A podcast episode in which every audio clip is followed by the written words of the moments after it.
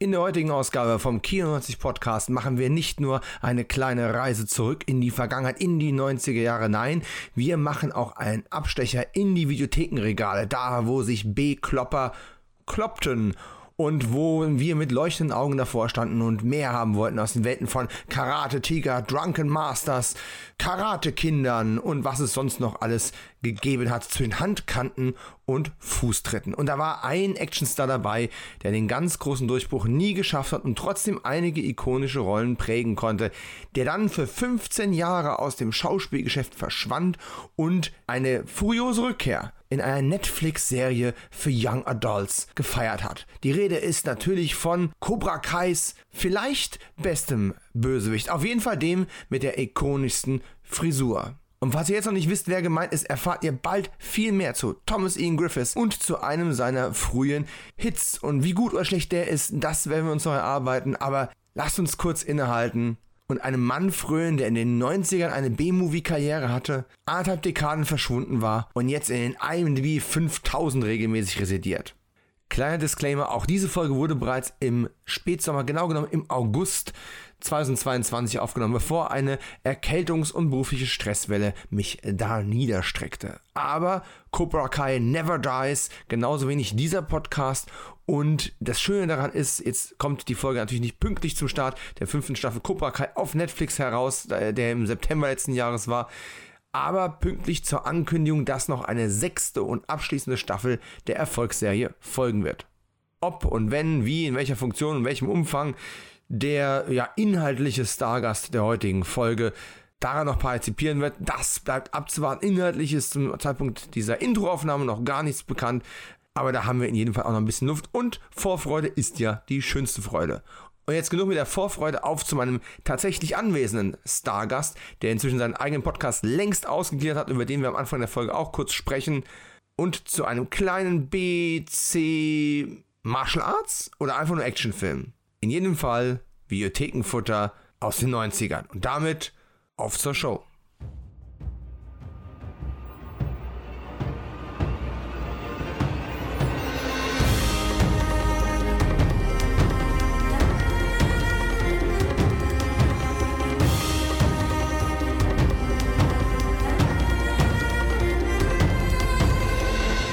Und damit herzlich willkommen zurück im Dojo, im akustischen Trainingsraum für künftige Martial Arts Artisten oder einfach nur für Hörerinnen und Hörer, die ein bisschen was über Filme und äh, Dinge erfahren wollen, die normalerweise gar nicht besprochen werden. Denn natürlich schnappen wir uns keinen Film, auf den jeder gewartet hat und äh, über den man dringend tiefenanalytisch mal sprechen müsste, sondern wir schnappen uns einen Film, der für mich, hm, ein filmischer Erstkontakt mit einem Schauspieler war, den ich sehr mag.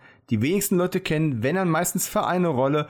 Und wieso das so ist, warum das so ist, warum ich gerade eben einen Begr gewissen Begriff gedroppt habe, das sind alles Dinge, die wir in den nächsten zehn Minuten bis zwei Stunden hoffentlich erörtern können. Und ich freue mich sehr, einen Premierengast heute haben zu können. Ihr kennt ihn vielleicht trotzdem schon, denn einen gewissen Bekanntheitsgrad hat er sich über jetzt Jahre ja durchaus in der Podcast-Szene erarbeitet und erwirtschaftet. Ich habe ihn schon öfter vorgestellt, obwohl ich gerade gesagt habe, er ist zum ersten Mal mein Gast.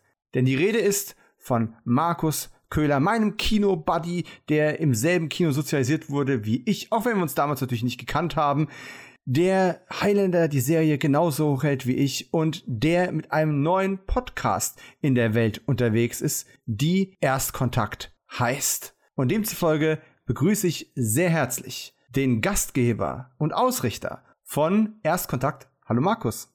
Hallo, hallo, da bin ich wieder. Ja, und wir haben uns ja einen Film ausgesucht. Ob man wirklich über ihn sprechen wollte, ist jetzt, ach, kann man drüber streiten. Ich denke, das werden wir noch herausfinden, wenn wir uns ein bisschen genauer ähm, darauf einschießen, warum wir uns diesen Film ausgesucht haben oder wie der ja, Film ich, so ist. Ich bin, ich bin gespannt, warum, ja. Aber du kennst ihn schon lange, den Film. Mhm. Und ich kenne ihn seit äh, ein paar Stunden oder seit zwei Tagen. Und das ist insofern ein bisschen passend, denn für mich, ich habe es gerade schon mal angesprochen, ist dieser Film ein Erstkontakt und Erstkontakt ist ja sozusagen auch das Leitthema, naja, und auch der Name deines neuen Podcast-Projekts. Die Leute kennen dich ja von früher noch von Bullet und Fist. Heißt jetzt nicht mehr so, spielt auch keine Rolle, weil du bist nicht mehr dabei. Also hast du was Neues am Start. Du hast sozusagen eine neue. Und ähm, ja, zum Zeitpunkt, wenn diese Folge von Kio90 Podcast erscheint, ist äh, mindestens mal die erste Folge von deinem neuen Programm schon draußen. Und demzufolge ist das die Stelle doch mal darauf hinzuweisen, wo man den findet. Und ähm, ja, ich meine, warum existiert dieser Podcast? Dieser Podcast existiert, weil ich ein guter Mensch bin und gerne hilfreiche Hände reiche oder feste Arschtritte verteile, je nach Blickwinkel. Passt, wir haben ja heute einen Martial Arts Film irgendwie ja, quasi auf der Agenda. Ja, ja, irgendwie. Da muss ich noch mal in mich gehen, wo ich den verorten will. ähm, ja, wundert mich eigentlich, dass du den nicht mitgebracht hast für deinen Gastauftritt in meiner ersten Folge. Aber du wolltest ja unbedingt gleich die schweren Geschütze auffahren. So ist es, ja. Ja, das war, es war auch für mich eine harte Nummer. Aber man, man, kann es an der Stelle ja erwähnen, äh, wie gesagt, zum, zum, Zeitpunkt, wo dieser Podcast erscheint, ist, äh, ist deiner bereits live. Äh, du hast mich ja dankenswerterweise eingeladen, in deiner Pilotfolge sozusagen zu Gast zu sein. Und ähm, wie der Name des Podcasts schon nahelegt, habe ich mal einen Film von meinem Stapel der Schande abgearbeitet. Und zwar ein Film, den ich tatsächlich immer gucken wollte, aber immer wieder raus aufs offene Meer geschoben habe. Der hat noch Zeit. Den, den gucke ich irgendwann, wenn die Zeit reif ist. Sie wurde nie reif. Sie wurde jetzt reif, wurde mir die Pistole auf die Brust gesetzt hast und gesagt hast, welchen Film schiebst du schon ewig? Warum machst du das eigentlich? Und äh, da dachte ich mir so, boah, da gibt's so viele. Aber tatsächlich gibt's immer einen, den ich stets als äh, Musterbeispiel herausgepickt habe. Also wenn mich einer fragt, so, was ist denn so ein großes Meisterwerk, was du noch nie gesehen hast? Ja, ich könnte vom Winde verweht sagen, aber den habe ich mal gesehen. Da ist immer dieser Film, Der Weiße Hai, ist immer der Film gewesen, den ich, den ich da immer genannt habe. Und äh, ja, jetzt habe ich meine Hai-Jungfräulichkeit verloren auf dem Altar deiner, äh, auf, deiner Aufzeichnung. Und ähm, das ist doch so ein bisschen auch der Grundgedanke des Ganzen, oder? Ich bin dir dankbar, dass du das jetzt gemacht hast, weil so oft wie ich in letzter Zeit das Konzept meines Podcasts erklärt habe, gehen mir langsam die Worte aus, die ich verwenden kann. ja, genau. Ähm, du hast ja gerade erklärt. Bei mir kommen die Menschen hin, die einen Pile of Shame haben, also sprich 80 Prozent der Filme guckenden Bevölkerung da draußen und äh, suchen sich einen raus, den sie aus irgendwelchen Gründen seit Jahren vor sich hergeschoben haben. Und als Grund dafür, endlich mal einen Blick zu riskieren, ähm, würde ich sagen, lass uns drüber reden. Und das machen wir dann auf Band, damit ich was habe, was ich ins Internet blasen kann. Und das idealerweise auch zum Amüsement der Weltbevölkerung oder, naja, zumindest einer gewissen Blase. Ne? Man muss sich heutzutage seine Nischen suchen in der, in der äh, ausgetretenen Welt der Podcasts. Das geht mir ja genauso. Und ähm, ich finde das, ich finde das spannend und äh, habe jetzt einen von der Liste gestrichen. Und was ich drüber denke, ob der Film den hohen Erwartungen gerecht wird und sowas, ja, dafür sollen die Leute gefälligst deinen Podcast suchen, besuchen, aussuchen, idealerweise abonnieren und einfach mal hören, was wir da sehr ausführlich drüber gequatscht haben. Ich denke, es ist ein Film, zu dem schon alles gesagt ist und trotzdem haben wir noch lange drüber gesprochen. also, um es so, ganz beim abzukürzen. ersten Mal tut's noch weh. ja, um es ganz abzukürzen, man findet Erstkontakt natürlich idealerweise überall, wo es Podcasts gibt. Wenn es irgendeine oh. Stelle gibt, wo ihr den Podcast gerne hättet und wo er nicht zu finden ist, dann könnt ihr das Markus natürlich wissen lassen. Äh, wie immer in den Show Notes von Kio90 einfach mal gucken, stehen alle Kontaktdaten drin. Grundsätzlich Erstkontakt Pod auf Twitter und Instagram, korrekt? Richtig. Richtig. So. Und damit gehen wir in meinen Erstkontakt mit dem Film des heutigen Tages. Wusstest du eigentlich, lieber Markus, dass wir heute quasi fast am Jubiläum aufnehmen dieses Films? Denn der Film hatte am 18. August 1994 seinen Kinostart in Amerika. Also vor genau 28 Jahren. In ein paar Stunden. Und die Rede ist von Cracker Jack. Oder in Deutschland Cracker Jack. Das ist jetzt ungefähr so wie HörerInnen zu sagen. Man muss einfach so eine Pause da reinhauen. Die Amerikaner schreiben Cracker Jack zusammen. In Deutschland heißt es Cracker Leerzeichen Jack. Kann man drüber streiten, was da jetzt besser oder akkurater ist. Wir nehmen es einfach, wie es ist und reden über Cracker Jack. Aber eigentlich ist Cracker Jack ja eine ganz faule Ausrede von mir, um über Thomas Ian Griffiths zu sprechen. In a remote mountain resort, a team of international terrorists has planned an elaborate, perfect crime to steal 50 million in diamonds without a trace.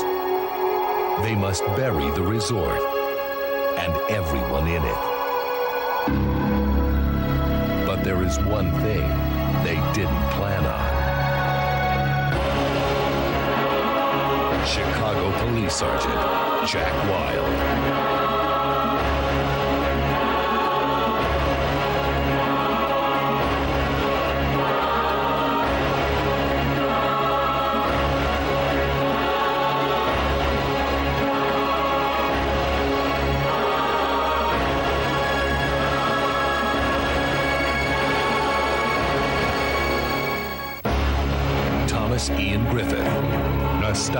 Kinsky, and Christopher Plummer. I hope you're happy to learn that I'm making things difficult for you.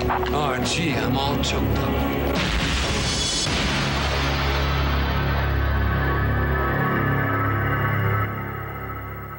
Thomas Ian Griffiths, der Hauptdarsteller von Cracker Jack. Und wenn die Leute jetzt denken, Thomas Ian Griffiths habe ich schon mal gehört, aber so richtig zuordnen kann ich es nicht. Wenn man ihn heute für eine Sache kennt, dann eben als Antagonist aus Karate Kid 3, der jetzt durch die Cobra Kai Serie eine Art ja, zweiten Frühling, äh, Karriere Herbst, was auch immer, er ist wieder da. Vor 15 Jahren ist Thomas Ian Griffiths zum letzten Mal von der Kamera gewesen, hat noch einen Film gedreht, ist dann von der Kamerabildfläche verschwunden, hat ein bisschen was produziert, hat eine Menge Drehbücher geschrieben, alles Mögliche von äh, der Serie Grimm, so eine Fantasy-Serie mit einem äh, Dämonenjäger, die er auch teilweise produziert hat, bis hin zu Dolly Parton-Filmen. Ja, auch sowas. Aber eigentlich hatte Thomas Ian Griffiths einen kurzen Gig als, tja, kommender Actionstar. Als Actionstar. War er einer? War er ein B-Movie-Actionstar? Da werden wir, glaube ich, gleich mal drüber reden müssen. Aber bekannt und berühmt, wenn überhaupt, ist er jetzt eben als Terry Silver, der jetzt die inzwischen weiß gewordenen Haare immer noch zum Zöpfchen bindet und äh, in, äh, tja, von jetzt angerechnet in wenigen Tagen in der fünften Staffel von Cobra Kai einmal mehr die manipulativen Fäden in der Hand hält und hoffentlich auch in ein paar Ärsche tritt. Denn das kann Thomas Ian Griffiths einfach gut. Ich, wenn ich es richtig im Kopf habe, kennt Pokarate, Schwarzgurt und noch ein paar andere Disziplinen. Der Mann weiß, wie man sich bewegt. Und er weiß auch, wie man das Herz eines jungen Filmfans gewinnen kann. Aber auf meine Origin Story mit Thomas Ian Griffiths, da kommen wir gleich nochmal drauf. Was, lieber Markus, verbindest du mit Thomas Ian Griffiths? Weißt du noch, wie du ihn kennengelernt hast? War das Karate Kid? Und ähm, wie wirst du als großer Action-Afficionato, äh, wie wirst du ihn ähm, einordnen? Ich meine, du hast ja in deiner Bull- und Fistzeit unfassbar viele Videotheken äh, Klopper auch besprochen. Und Thomas Ian Griffiths ist nicht mal jemand, der auf den B-Listen eigentlich auftaucht, wo man dann einen Michael Dudikoff findet oder einen Don the Dragon Wilson. Äh, ich höre ganz selten jemand, der auf seiner Liste diesen Namen mit drauf hat. Was denkst du, woran das liegt? Ähm, schwer zu sagen. Muss ich ganz ehrlich sagen. Ähm, ich denke mal, Desinteresse des Hauptdarstellers. Der hatte, glaube ich, nie, nie Bock drauf, diese, diese, diese, diese Schiene zu bedienen, ohne es jetzt nachgeprüft zu haben. Man, also mein erster, ähm, meine erste Sichtung von Thomas Ian Griffiths war Karate Kid 3, aber ohne den Mann damals zu kennen. Ich habe Karate Kid damals relativ frisch nach Erscheinen auf Video gesehen. Also wer mich wer mich kennt und wer den Kino 90 Podcast öfter hört und äh, schon öfter mal meine, meine filmische Sozialisation äh, mitbekommen hat, der weiß, ich hatte Film- und Videothekenaffine Eltern, die eigentlich alles mitgenommen haben, was bei drei nicht auf den Bäumen ist. Und da gehörte dann auch Karate Kid 3 mit dazu. Und ich habe den Film gesehen und mir hat ja nur das Karate, das Kid im Titel gereicht, um den Film gucken zu wollen. Da war mir dieser Fiesling noch gar kein Begriff. Der war halt da und hat auch jetzt keinen groß interessiert. Gut, der konnte gut hauen und treten, aber mehr gab's dann nicht. Der Name oder er selbst ist auf meiner Bildfläche erschienen dann im Zuge der Veröffentlichung seines Folgewerks Excessive Force, der ja von Warner produziert und betrieben wurde und offenbar so ein Versuch von Warner war, so einen hauseigenen Actionstar zu etablieren, der so im Fahrwasser von Schwarzenegger, Stallone und vor allen Dingen Van Damme mitzuspielen. Es ist witzig, äh, dass du gerade Van Damme angeführt hast. Ich hätte tatsächlich gesagt, weil es Warner ist, vielleicht eher sogar die Ecke Steven Seagal. Den hätten wir auch nicht, genau, den kann man auch noch mit reinnehmen. Ähm, Van Damme und Seagal waren ja damals die Flaggschiffe der ja, Kampfsport beherrschenden Darsteller, die ja auch Kinofilme produzieren durften. Da hat ja jeder versucht, seinen, seinen kleinen Star noch mit reinzunehmen. Eben halt Warner noch mit Thomas Ian Griffiths. Paramount hat das beispielsweise mit Jeff Speakman noch versucht. Aber das ist so ein, so, so ein Genre, so ein Sujet, was dann gerade Anfang der 90er dann eher in den Videotheken dann versandet ist. Aber Excessive Force wurde damals noch groß betrieben. Ich habe damals die Cinema gelesen, da wurde der Film auch drin rezensiert, hat legendäre 0% erhalten. Wow. Bekam bei den Kurzbesprechungen gerade mal gerade ein Drittel der Seite und hatte ein Interview von Thomas Ian Griffiths mit dabei. Das bestand aus drei Fragen. Ich gehe mal davon aus, das war so ein so, eine Pressekonferenz oder so, so, so, so, ein, so ein Table Read, ja, wo jeder mal eine Frage stellen durfte und die hat die Cinema sich genommen und hat sie als Dings rausgehauen. Und ja, wie es halt immer ist, manipulativ, wie man sowas ausschlachten kann, oder vielleicht war Ian Griffiths damals auch wirklich noch kein sonderlich sympathischer Mensch, hat er da Dinger vom Stapel gelassen, wo ich mir nur so dachte, Junge, Junge, Junge, du bist aber auch ganz schön von dir überzeugt. Also er war ja auch Drehbuchautor des Werkes, so wie zum Thema, ähm, er arbeitet auch gern hinter, der, hinter den Kulissen, wie du es ja vorhin schon aufgeführt hast. Und hat man sich dann doch schwer drüber lustig gemacht, dass in Excessive Force es als Charakterzeichnung galt, dass die Hauptfigur ähm, Klavier gespielt hat.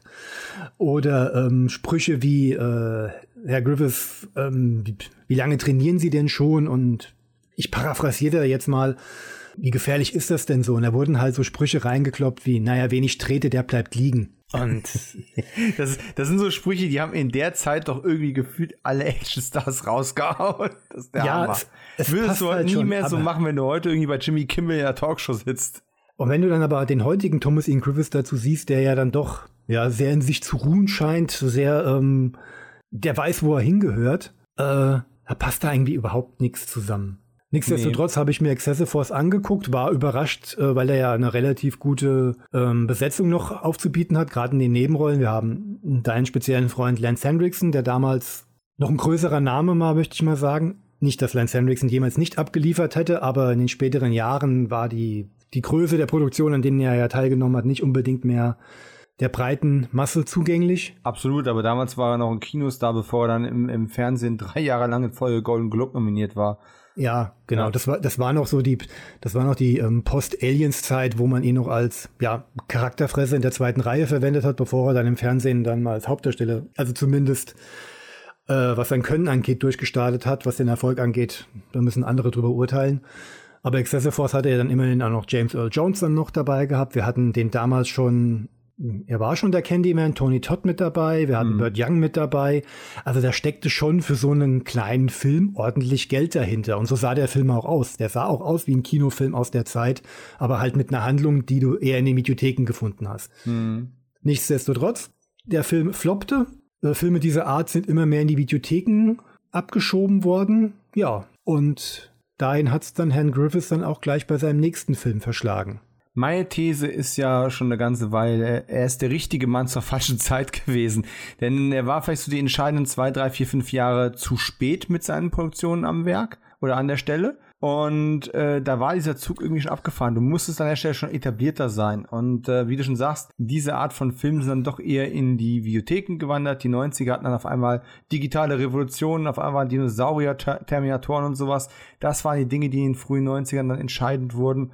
Und da war diese Zeit irgendwie abgelaufen. Und ähm, wir können gleich mal, das werde ich mir sowieso nicht nehmen lassen, mal ganz kurz über seine Vita drüber gehen, die ähm, sogar relativ übersichtlich ist. Muss man ganz klar sagen. Ich, ich, wollte mich gerade noch einen Punkt ansprechen, der ja noch zwischen Karate Kid 3 und Excessive Force liegt. Da liegt ja noch ein Drehbuch-Credit für, für einen Film, der ja auch eigentlich genau in diese Videothekenschiene einzahlt, mhm. er, in dem er aber nicht mitgespielt hat ja. und bei dem ich auch erst später erfahren habe, dass er das Drehbuch geschrieben hat. Das, den Film kannte ich aber von damals schon und es war damals schon so ein Streifen, der bei mir eine ganz merkwürdige Faszination ausgerufen hat, weil er eigentlich klingt vom Titel her wie auch vom Inhalt her wie der typische Klopper, wenn man sich den Streifen aber anguckt, sich nicht dem Eindruck erwehren kann, dass es den Autoren da auch um ganz andere Sachen ging. Mhm. Ja, ja. Ich glaube, Also man muss halt dazu sagen, Thomas Ian Griffiths ist sein Leben lang Martial Artist. Der hat es auch nie aufgehört, obwohl er dann jahrelang von der Kamera weg war. Und es gibt ja diese inzwischen schon halbwegs berühmte oder oft erzählte Geschichte, wo äh, die Macher von Cobra Kai ihn dann eben gefragt haben, hier nach dem Motto, hier, wir würden dich ja gerne in die Serie reinholen, aber es hat dich seit Jahren kein Mensch mehr gesehen, so äh, soll jetzt nicht irgendwie respektlos sein, aber kannst du dich auch noch bewegen, wie bist du körperlich noch so beisammen? Und äh, am nächsten Tag haben die Macher dann ein Handyvideo äh, von seiner Frau geschickt bekommen, ähm, äh, Mary Page Keller, die äh, ihn gefilmt hat, auf, auf der Terrasse gefilmt hat, wie er von so einem, keine Ahnung, 1,80 hohen ähm, Pfosten eine, eine Dose runtergetreten hat mit einem was war das? Äh, Reverse Kick, was auch immer. Ist ja völlig wurscht. Naja, gut, wenn man so lange Beine hat wie der und so. Also, ja, also man braucht keine Bergsteigerausrüstung, ne? über, über den äh, Bordstein zu kommen. Also das ist das nächste Ding. Würde man ihn mit anderen Actionstars zusammenpacken, müsste man ihn eigentlich mit Dolph Lundgren zusammenpacken, weil alle anderen, oder mit Schwarzenegger, weil alle anderen zu klein sind und irgendwie lächerlich neben ihm aussehen würden. Er hat sowieso dieselbe Körperhaltung wie Liam Neeson, der aufgrund seiner Körpergröße ja sich angewöhnt hat, immer den Kopf ein bisschen nach vorne zu, äh, ja. zu legen, um, die, um, um sich mit den Leuten unterhalten zu können. Ja, das, äh, das ist so. Aber in jedem Fall der hat immer Martial Arts gemacht, der hat es auch danach weiter gemacht, ganz, macht aber für dann, sich. Dann ganz kurz den Cobra Kai Schwenk. Warum oh, ja. fragt man Thomas Ian Griffiths, ob er noch ähm, Martial Arts beherrscht? Bei Martin Kove hat es auch keinen interessiert. ja. Das stimmt so. Und letzten Endes bei äh, Ralph Macchio ja auch nicht so besonders. Eben. Lassen wir das mal dahingestellt. Und äh, äh, Thomas Ian Griffiths hat ja über die Dreharbeiten von Cobra Kai auch gesagt, so eine, der einzige Unterschied zwischen Action-Szenen jetzt in seinem, auch in seinem jetzigen Alter zu drehen und, und früher zu drehen ist, also er hat da jetzt auch noch relativ viel selber gemacht, weil er es halt kann und sagt aber, der Unterschied ist halt, früher habe ich da 20 Takes von gemacht. Gesagt, brauchen wir noch einen? Nee, sind wir gut, alles klar. Am nächsten Tag das Ganze nochmal. Heute machst du halt irgendwie fünf Takes davon und brauchst danach erstmal zwei Stunden Entspannungsbad und musst gucken, dass du die blauen Flecken alle einreibst. Logisch, da liegen ein paar Jahre dazwischen. Aber, und das hat eben die vierte Staffel von Cobra Kai ähm, Anfang äh, 2022 eben auch gezeigt, der Mann hat immer noch eine Leinwand, Streaming, Bildschirm, Präsenz, die gefangen nimmt in irgendeiner Art und Weise. Und Karate Kid 3, das darf man nicht ganz vergessen, hatte ja damals keinen besonders guten Ruf. Heutzutage ist eine ganze Menge Nostalgie mit dabei. Ich mochte ihn auch damals schon, weil man die dunkle Seite des Karate äh, ein bisschen beleuchtet hat und diese Freundschaft von Daniel und Mr. Miyagi auf, äh, vor eine Zerreißprobe gestellt hat. Ich auch. Das fand ich alles cool. Daran, weil es mein erster war. Das war der erste, den ich komplett Und das, habe. das ist bei dir eine noch bessere Begründung. Und natürlich hatte ich damals noch keinen Vertrag mit Thomas Ian Griffiths. Aber er ist mir als Schurke definitiv in Erinnerung geblieben. Mehr als Chosen im zweiten Teil. Äh, letzten Endes mehr als, naja, fast mehr als Johnny. Kreese und er sind so die beiden, die hängen geblieben sind über diese ganze Trilogie, die ursprüngliche. Weil einfach überlebensgroß, ja, ein bisschen cartoonesk, was man in Cobra Kai ja schön auf die Schippe genommen hat. Und ich hatte damals noch keine besonders große Ahnung davon, äh, was jetzt gutes Karate von schlechtem Karate unterscheidet. Aber du hast in diesen zwei, drei Szenen, wo er sich mal bewegt hat, einfach gesehen, dass das eine ganz andere Art von Bewegung ist, als das, was die anderen da veranstalten. Unterbewusst war mir klar, der kann's. Und damit habe ich den auch einfach ernster genommen als die meisten anderen. Umso Und, schlimmer ist es ja, ganz kurz um das ja. auf sein Können einzugehen, er darf ja nur einmal kurz am Anfang bei so einem Trainingskampf wirbeln. Er hat noch eine zweite Kampfszene eben mit Pat Morita, der ja nachweislich keinerlei Martial Arts Background hat. Jupp. Und ähm, je älter man wird und je mehr man sich auskennt und desto je mehr man sich auch mit, mit Action-Inszenierungen und so auseinandersetzt, es ist schon sehr heftig, wie, wie sehr sich dieser damals noch sehr junge, agile Typ, der aber trotzdem ein Vietnam-Veteran 15 Jahre nach dem Vietnamkrieg spielt, der im Übrigen zwei Jahre jünger ist als Ralph Macchio, sich gegen Pat Morita ganz schön zurückhalten muss oder auch manchmal sehr offensichtlich absichtlich an ihm vorbeirennt, wenn er ja. auf ihn zu, wenn er ihn packen will und so. Ja. Ja. Und dabei, trotz allem Martial Arts Background, irgendwo steckt in diesem, du hast es schon angesprochen, wenn man damit sich Interviews von dem mal anschaut, Live-Interviews von heute und sowas, das ist ein ausgeglichener, ruhiger, entspannter Typ. Ich kenne auch, obwohl ich viel darüber recherchiert habe, glaub mir, äh, ich kenne nicht einen, der eine negative Geschichte von ihm zu erzählen hat. Ähm, er ist mit seiner Frau seit 30.000 Jahren mhm. verheiratet, ist auch eine Schauspielerin, die haben sich damals kennengelernt bei seinem ersten äh, Gig, denn eigentlich kommt Thomas Ian Griffiths trotz allem Martial Arts aus der Soap Opera. Ja, der war ein Soap-Darsteller, der wegen seinem guten Aussehen gecastet worden ist. Ähm, und klar, weil er auch Schauspielern konnte, aber das waren so die, da ging es nicht um Martial Arts. Und dort hat er seine Frau kennengelernt, die haben sich ineinander verliebt, die haben auch dort ein, ein Paar gespielt, wenn ich es richtig im Kopf habe, hm. und sind bis heute zusammen. Finde ich toll. Die haben auch schon zusammen geschrieben, die haben schon Sachen zusammen produziert. In, in einigen seiner Filmen äh, gab es dann auch Überschneidungen. Ich glaube, sie waren zwei noch vor der Kamera gewesen. Aber so hat das in Mitte der 80er für ihn angefangen, mit Soaps. Und dann war Karate Kid 3 tatsächlich sein erster großer Kinofilm. Und mal abgesehen davon, dass er noch ein bisschen im Fernsehen gearbeitet hat, kam dann schon mit äh, Alteria Motives, äh, Teuflische Intrigen hieß er in Deutschland, äh, 92 so ein Film hinterher, wo er künstlerisch mehr involviert war und sowas, den man versucht hat, auch als Actionfilm zu verkaufen, der aber eigentlich ein dramatischer Thriller ist. Wo es auch mehr um den Drama gehalten als gegangen ist, wo du schon merkst, eigentlich ist er so ein Typ, der ist ideal für die Actionwelt, aber es ist gar nicht so sein primärer Fokus irgendwo vielleicht. Äh, es geht ihm immer was um das dramatische Ganze, um irgendwas anderes. Ich, ah. ich, ich muss gerade erschreckend feststellen, ich kenne den Film. Der lief hier nur ein paar Mal im Fernsehen. Ich glaube, vielleicht kam er auf VHS raus. Der ist nie nee. auf DVD im Streaming oder sonst irgendwo erschienen. Der lief mal auf Sat 1 und ja. den hatte ich mir da wirklich damals angeguckt, eben weil ich den Namen Thomas Ian Griffiths gesehen hatte. Ich war aber der Feld bis dato, auch bis jetzt, ich habe jetzt nicht recherchiert, ist ja dein Podcast, ist deine Aufgabe. ähm, ich, ich punkte mit ähm, Wissen. Hab den aber danach gesehen, weil er eben irgendwie da im Nachtprogramm versendet wurde und hatte immer gedacht, das ist einer von diesen ja Geldbeschaffungsmaßnahmen, die er halt nach Excessive Force angenommen hat, um halt nochmal so, ja, halt sein Geld zu verdienen, um halt auch auf diesem Martial Arts Markt in der Videothek mitzuziehen, weil es gibt in diesem Film auch diverse Martial Arts Einlagen. Also er spielt auch jemanden, der sich zu verteidigen weiß. Es ja. gibt auch, ich glaube, das war auch der, in dem Schwertkämpfe. Da kam, auch, da kam auch ein Schwert drin vor. Es gibt dieses wirklich geile VHS-Cover, äh, so ein Close-up von ihm, wo er das Katana sehr nah am Gesicht hält. Äh, ein sehr enger Bildausschnitt. Das sieht aus wie ein Highlander-Poster. Also ohne jetzt nachzugucken, bin ich der Überzeugung, da spielt doch auch ähm, die äh, berühmteste asiatische Glatze mit, die der 90er Jahre Actionmarkt zu bieten hat, Toshishiro Obata. ja, aus zwei, drei Filmen. ja, unter anderem mit Schildkröten. Um, Aha. Und mit dem liefert er sich, glaube ich, den Endkampf. Aber wie gesagt, den habe ich im Nachgang. Ich hätte jetzt, ich hätte geschworen, dass der danach erst gedreht wurde. Aber okay, so kann man nee, sich täuschen. Ich habe den damals auch im Fernsehen aufgenommen und der war auch überraschend düster, der Film. Da war gar nichts von Leichtigkeit und sowas. Relativ wenig Action, aber wenn, dann war die auch gut. Ich habe immer noch irgendwo auf VHS, aber habe momentan keinen Videorekorder mehr angeschlossen. Das ist ein bisschen schade, aber tatsächlich der danach hatte aber, kam, Der hatte aber so, so, hm? so, einen, so einen typischen TV-Look der damaligen Ja, ja, ja, ja. Ich, glaub, ich bin auch gar nicht sicher, ob es ein Kinofilm war oder ob es ein nee. Videofilm war. Bin ich mir nicht 100% sicher. Wenn, wenn ich Geld wetten würde, würde ich sagen, für irgendeinen größeren Kabelsender, der dann darüber den Weg in die Welt gefunden Klingt hat. plausibel. Und das war halt dann die frühen 90er. Wie gesagt, äh, Excessive Force war 93 der Versuch, etwas größer ins Kino äh, reinzukommen.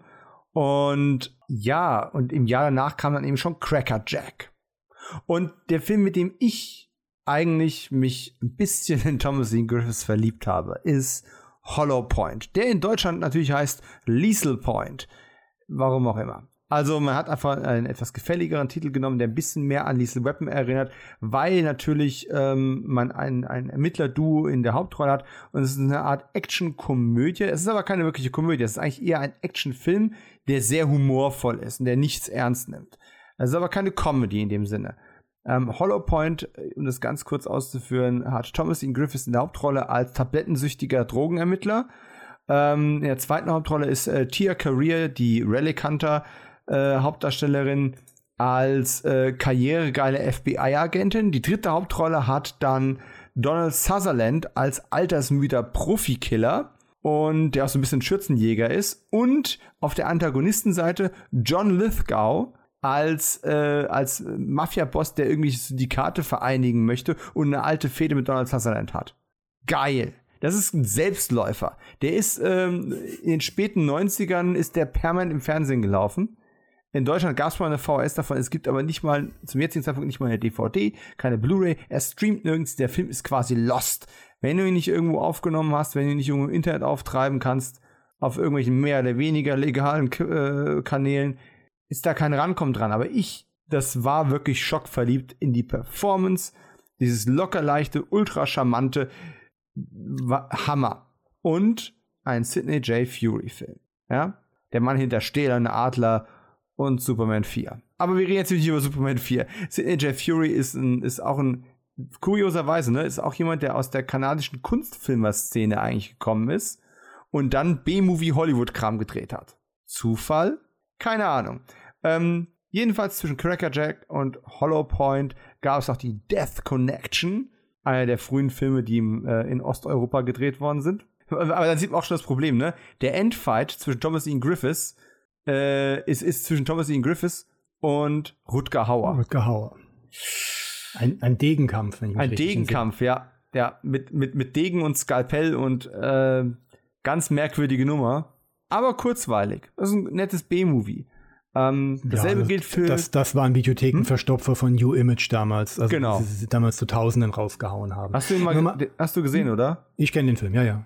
John Rhys Davis noch mit dabei. Genau. Hast du ähm, Liesel Point mal gesehen? Ich habe Liesel Point auch gesehen und ich muss da jetzt ein bisschen gegenschießen. Also, oder sagen wir so, was das Gegenschießen. Ähm, ich glaube, ich würde ihn heute auch besser finden als damals. Damals, als ich meine, da waren die Regale, die Reihen, aus denen ein äh, Liesel Point gestanden hat, ja meine zweite Heimat gewesen. Damals, als ich das alles geguckt habe, da ist Hollow Point bei mir nur im unteren Mittelfeld angesiedelt gewesen. Also ich, ich höre dir immer begeisternd zu, aber ich saß da und hatte A, diesen Humor nicht erwartet und ich wollte ihn auch nicht. Die beiden Darst Hauptdarsteller auf der äh, zweiten Reihe, also Lisco und Sutherland, verortete ich schon unter äh, abgehalfterte Ex-Stars. Oh. oh. Und, und, das schon Ende der 90er. Weißt du, wir sind jetzt 25 Jahre weiter und die drehen immer noch. Und sehen doch genauso aus. Ach, weiß das, dann bin ich mir da nicht mehr so sicher. Ähm, und der konnte mich damals gar nicht so begeistern. Dann halt noch dieses, du bist ja auch ein Riesenfan des, des kanadischen Looks. Ich fühle mich da immer so ein bisschen peinlich berührt, was so äh, billig produzierte TV-Serien angeht. Und ja, ich weiß nicht, es ist kein Film, mit dem ich je warm geworden bin. Trotzdem hatte ich ihn mir mal als DVD gekauft, aber ich weiß dem Verrecken nicht, wo der ist. Weltbester Humor in dem Film. Weltbester Humor. Das wirklich. Subjekt, das wirklich subjektivste auf dieser Welt Humor. Ja. Und das Problem ist natürlich, wenn man jetzt dahin geht und erwartet einen Actionfilm, einen Martial Arts Film oder was, ja. dann, seid, dann seid ihr im falschen Film. Ja, und das, das wollte ich haben. Deswegen habe ich ihn geholt. Der stand neben all den anderen Sachen, die ich toll fand. Ich habe den mitgenommen und ich habe Thomas Ian Griffiths wieder gesehen. Ey, der Mann kann sein Bein schwingen, das will ich sehen. Macht er genau einmal in dem Film. Ja, diese, diese, diese humorvoll aufgebrochene Prügelszene im Knast. Ja. Ja, das war schön, das war toll. Und ich habe auch aus einer jetzt mittlerweile 30 Jahre alten Erinnerung oder 25 Jahre alten Erinnerung, ähm, erinnere ich mich auch an das Grinsen von Herrn Griffiths im Gesicht und mm. dass er anscheinend einen höllischen Spaß während den Dreharbeiten hat. Unbenommen, ich kann auch nur auf meine Erinnerung von damals zurückgreifen und sagen, hm, das hat mich damals nicht gepackt. Ich bin gewillt, meine Meinung zu revidieren, wenn ich ihn mal wieder sehen kann. Wenn ich diese DVD wiederfinde. Wir müssen ihn irgendwo auftreiben. Und er hat auch eine ich extrem gute deutsche Synchro. Wir müssen die auftreiben und wir müssen ihn zusammen sehen. Das ist unsere Mission für die nächsten tausend Jahre. Weil ich, so. hab, ich habe diesen Film gekauft in meiner, ich habe es in einem anderen Podcast erwähnt, ich erwähne es jetzt hier nochmal. Da muss es aber ein Import sein, weil in Deutschland gab es keine DVD. Oder ja, ja das war ein Import aus England. Als ja, wirklich, da gab es eine, ja. Als ich meine Kreditkarte neu hatte, habe ich mir wirklich alles, was so auf dem, auf dem B-Movie, äh, Martial Arts Markt was es hier nicht, noch nicht gab oder was es hier immer nur geschnitten gab, gekauft. Die Dinger kosteten dort im, umgerechnet im Schnitt irgendwo zwischen 50 Cent und 3 Euro. Ich habe da riesen Lieferungen mir immer zuschicken lassen und da war auch der mit dabei. Was soll ich, ich sagen? Nicht, Geh suchen. Ich freue mich auf unseren gemeinsamen Videoabend. Ich habe schon dreimal alle Kisten abgesucht. Okay, jetzt gehen wir auch den Rest noch durch, weil seine Zeit als Hauptdarsteller ist damit schon fast vorbei. Es gab noch Behind Enemy Lines, nicht verwandt oder verschwägert mit den ganzen Behind Enemy Lines Filmen, die es heute gibt, wobei ich es nicht verstehe, ob das, dass das kein, keine Filmreihe wie Sniper ist oder sowas, keine Ahnung. Ist ein Film, den ich damals gar nicht so mochte, weil ich wollte Thomas Ian Griffiths charmant und kickend sehen und nicht äh, gebrochen mit Maschinengewehr feuernd. Aber okay, es gibt eine Menge Rums und eine Menge Bums in dem Film.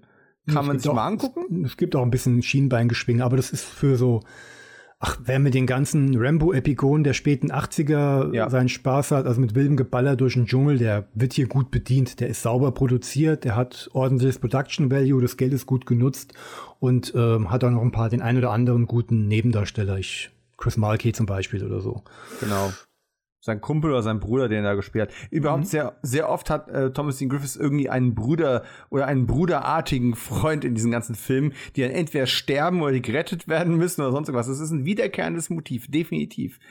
Dann kam Karl der Eroberer, was ja als großes Star-Vehikel für Kevin Sorbo Darauf komme ich nachher nochmal zurück. Kevin Sorbo damals auf dem Höhepunkt, auf dem Zenit seines Erfolgs mit der Herkules Fernsehserie.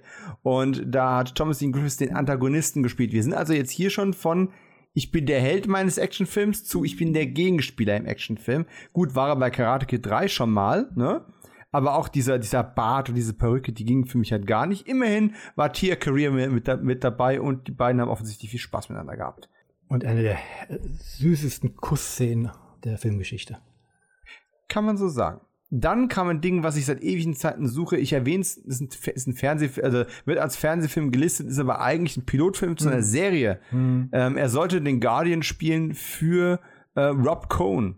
Und das hat irgendwie nicht funktioniert. Das Ding ist gefloppt, ist abgesägt worden. Vielleicht hat Rob Cohn mal wieder irgendeinem irgendwas an den Kopf geworfen, was er nicht hätte tun sollen. Was auch immer passiert ist. Leider ist das Ding nicht aufzutreiben, ärgert mich maßlos. Aber immerhin hat Rob Cohn ihn dann nochmal zurückgeholt, als er 2002 äh, Triple X gemacht hat mit Vin Diesel. Da gibt's am Anfang eine Art James Bond-artigen klassischen Agentenhelden, der auf einem Rammstein-Konzert umgebracht wird. Das ist Thomas Ian Griffiths und macht dann quasi den Weg frei für eine neue Art von Geheimagent. Vin Diesel.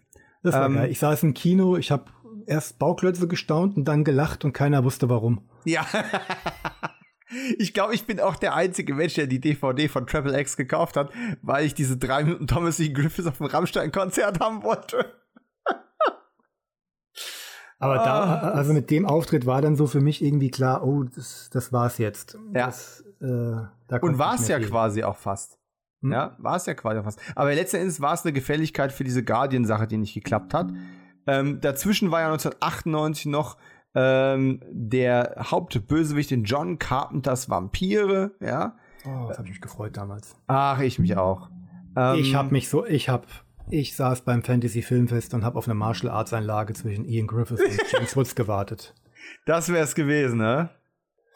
Äh, Also, ich habe vorher Werbung, Werbung gelesen, in der es hieß, James Woods spielt so cool, er würde sogar im Tiger-Tanga gegen die äh, Vampire antreten. Und dann habe ich ständig dieses Bild vor Augen gehabt, eben ja, ein Martial Arts Kampf mit äh, James Woods im Tiger-Tanga. Puh. Okay. Mhm. Und nein, es hat mich nicht sexuell erregt. Ja, nein. Hm. Schnell Abkühlung, Avalanche, Albtraum im Schnee. ein, ein, auch eher so ein, so ein, so ein Fernsehfilm, Videothekenfilm. Aber der ist ganz nett, hat nette äh, Miniatureffekte äh, am Gletscher. Auf das Thema kommen wir später nochmal zurück. Foreshadowing. Auch hier, Ähm, ganz, auch hier wieder ganz kurz, ganz merkwürdige Phase. Ja. Ich glaube, New Image hatte auch Geld reingepumpt. Ähm, das waren, glaube ich, TV-Filme. Aber da gab da mehrere von mit verschiedensten ähm, Naturkatastrophen. Hier war es halt eine Lawine. Es gab auch, glaube ich, welche mit Erdbeben und mit äh, Vulkanausbrüchen. Das Besondere daran, die hatten alle ähm, Darsteller, die vornehmlich aus dem Action- und Martial-Arts-Bereich kamen. Aber alle aus der zweiten oder dritten Reihe. Es gibt, glaube ich, einen mit äh, Brian Genies. Der eine oder andere kennt, vielleicht, kennt ihn vielleicht noch aus Street Justice oder als Gegenpart von Gary Daniels in ähm, Cold Harvest. Und ich glaube, einer war noch mit Kevin Sorbo. Da müsste ich noch mal recherchieren. Aber das war so ein Viererpack, wo mich ein Kumpel immer aufgezogen hat. Hey, das ist doch dein Ding. Das sind doch deine, das sind doch deine Kumpels. Ja, okay. Nein. Ja, ja. Dann, ähm, ja, es kamen kleinere Rollen oder Nebenrollen schon in dem Endzeitfilm Warhammer mit Ex-Superman Dean Kane. Habe ich natürlich in der Sammlung. Den gab's ja auch. Den gab's ja auch. aber der war nicht wirklich, der war nicht wirklich gut. Noch billiger, also Äh, da musst du mir jetzt ganz kurz helfen. Also, Ja. Ich meine, dass mein Gedächtnis mich in dem Bereich verlässt, kommt ja schon selten vor. Nutze es aus. Ähm, ich hätte ihn auch seit fast 20 Jahren nicht mehr gesehen, aber ich versuch's. die, in der Hauptrolle war doch hier der, äh, der junge Jimmy Olsen aus der Aha. Dean Kane-Serie. Der, also der der zweite Jimmy. Olsen, ähm, Genau. ja, ja. Und Ian der Griffith kann halt auch gar nichts. äh, noch nicht mal richtig Filme versenken, Dungeons and Dragons. ähm, und Ian Griffiths kommt, glaube ich, erst nach einer halben Stunde dazu und ist eine halbe Stunde vor Ende schon wieder raus. Ja. Ja. Ja, ja, ja. Das Und er macht nichts von dem, was man von ihm sehen wollte. Aber man hat es versucht, als, als eine Art Sci-Fi-Action-Film zu verkaufen. Hat dann ganz groß Warhammer auf, aufs Ding Oh und dann ja. unten halt Gene Kane, Thomas Ian Griffiths. Kennt ihr doch. Wie man es halt damals so vertrieben hat. Und Ja, Highlight- Highlight-Videozeiten. Mm. ja. Billiger wurde es dann nur noch mit Harry Allen Towers. Äh, ich fange jetzt gar nicht an, über Harry Allen Towers groß zu reden, denn da würde ich äh, lange nicht fertig werden. Harry Allen Towers, ein legendärer, kultiger C-Movie-Produzent. Ähm, auf jeden Fall spannende britische Persönlichkeit. Quasi die britische Variante von Roger Corman, vielleicht, wenn es Sinn macht. Und ähm, ja, der hatte dann Thomas Ian Griffiths noch in ein paar Filmen besetzt, äh, die lose an irgendwelche literarischen Vorlagen ähm, geknüpft waren und die halt alle ultra billig waren. Also es war so, als würde ich mich jetzt hinstellen und sagen, hey, ich habe irgendwie hier 20.000 äh, Euro im Lotto gewonnen und dann mache ich jetzt einen Film und lade mir Thomas Ian Griffiths ein. Also es ist Quartermain, der Schatz der Könige und Seawolf. Ähm, ich habe die beide gesehen, alles cool. Nur was ich halt bis heute nicht begreife, vor allem ins, also Quartermain ist ja immer noch so eine Art Abenteurerfilm, ne? Da kann man sich mehr auf Rätsel und fremde Länder und sowas verlassen, auch wenn man davon nicht viel bekommt. Aber Seawolf, da gab es zwei, drei Szenen drin, die waren ideal dafür, dass Thomas Ian Griffiths einfach irgendeinen Typ mit einem Kick oder einem Punch auf den Boden schickt. Und man hat es nicht gemacht. Dieser Film hat einfach nichts zu bieten an Spannung oder an Action. Und warum man das nicht gemacht hat, wofür du ja in Zweifelsfall nicht mal Stuntmänner gebraucht hast oder irgendwas. Mein Gott, so nur hättest du wirklich umtreten sollen. ist völlig egal. Und du hättest schon irgendwas gehabt, wo du den Film besser verkaufen kannst. Ich verstehe es nicht. Es will mir nicht in den Kopf. Aber es ist passiert. Und damit sind wir quasi fast durch die Vita durch. Er hat noch ein paar Sachen im Fernsehen gemacht. Aber es gibt noch äh, zwei oder drei Filme, die ich ganz kurz ansprechen möchte. Natürlich einen seiner besten Filme, über die keiner redet, ähm, ist Timecop 2, Entscheidung in Berlin. Timecop 2 ist besser, als die Leute das erwarten. Ich verspreche es euch. Es ist besser als die scheiß Timecop-Serie. Und ich persönlich mag Timecop 2. Achtung, hoffentlich habe ich jetzt gleich noch einen Gast. Besser als Timecop 1. Timecop 1 hat eine namhafte Besetzung und ein stattliches Budget. einen Und eine nette Regisseur. Prämisse. Hm? Und einen guten Regisseur. und einen guten Regisseur. Aber der, der Gegner hat mich nicht wirklich begeistert. Die Action, äh, die, ähm, die Jean-Claude Van Damme Ego-Nummer mit Spagat äh, in der Küche über dem Wasser, ach, das ist doch alles.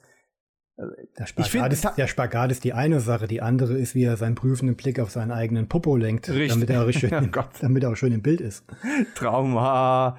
Ähm, Timecop 1, wenn du mich fragst, was ist dein Lieblingsmoment in Timecop 1, sage ich, oh, es ist immer in, in dem Kaufhaus. Mit diesem Handtaschenräuber. Hm. äh, der wegrennt und dann läuft auf einmal äh, in ähm, Jean-Claude Van Damme rein, der ihm äh, das ausgestreckte Bein entgegenstreckt und sagt, ne? Was steht da? Wolverine! Liest zwischen den Zeilen. Okay, gibt die Handtasche zurück oder sowas ähnliches. Ewig nicht mehr gesehen, aber Timecop 2 hat eine interessantere Prämisse, hat einen dramatischen Background, hat bessere Action-Szenen, viel weniger Budget, aber einen coolen Endfight. Lass ich jetzt mal so hier stehen. Soll mir erstmal Der einer wieder leider einen schwachen Schnitt hat. Ja Gott, jetzt. Ey, es werden also wirklich sehr auffällig zwei oder drei Dritte dreimal verwendet, immer mit derselben Kameraperspektive. Also, mm, Es ist ein B-Movie, der hat ein, ich möchte, ich gucke mir gerne mal die, die Budgets wie man, nach. wie man immer seine Lieblinge verteidigt, wie man immer Sachen, die man bei anderen Sachen groß hervorheben würde, um sie in Grund und Boden zu stampfen, bei Sachen, die man mag, dann äh, drüber hinweg sieht. Ach, ich mag Meinung. Wenn ein 250 Millionen Dollar Scheißfilm wie No Time to Die Schnittprobleme oder Pacingprobleme hat, dann kreide ich denen das an, weil die gefühlt 50 Jahre an diesem Film gearbeitet haben. Timecop 2, der wahrscheinlich 18 Drehtage und 5 Butterbrote als Budget hatte. Dem sehe ich das eine oder andere nach. Da hast du recht, ich differenziere ein wenig. Und Black Point will ich noch erwähnen. Black Point, hast du den gesehen?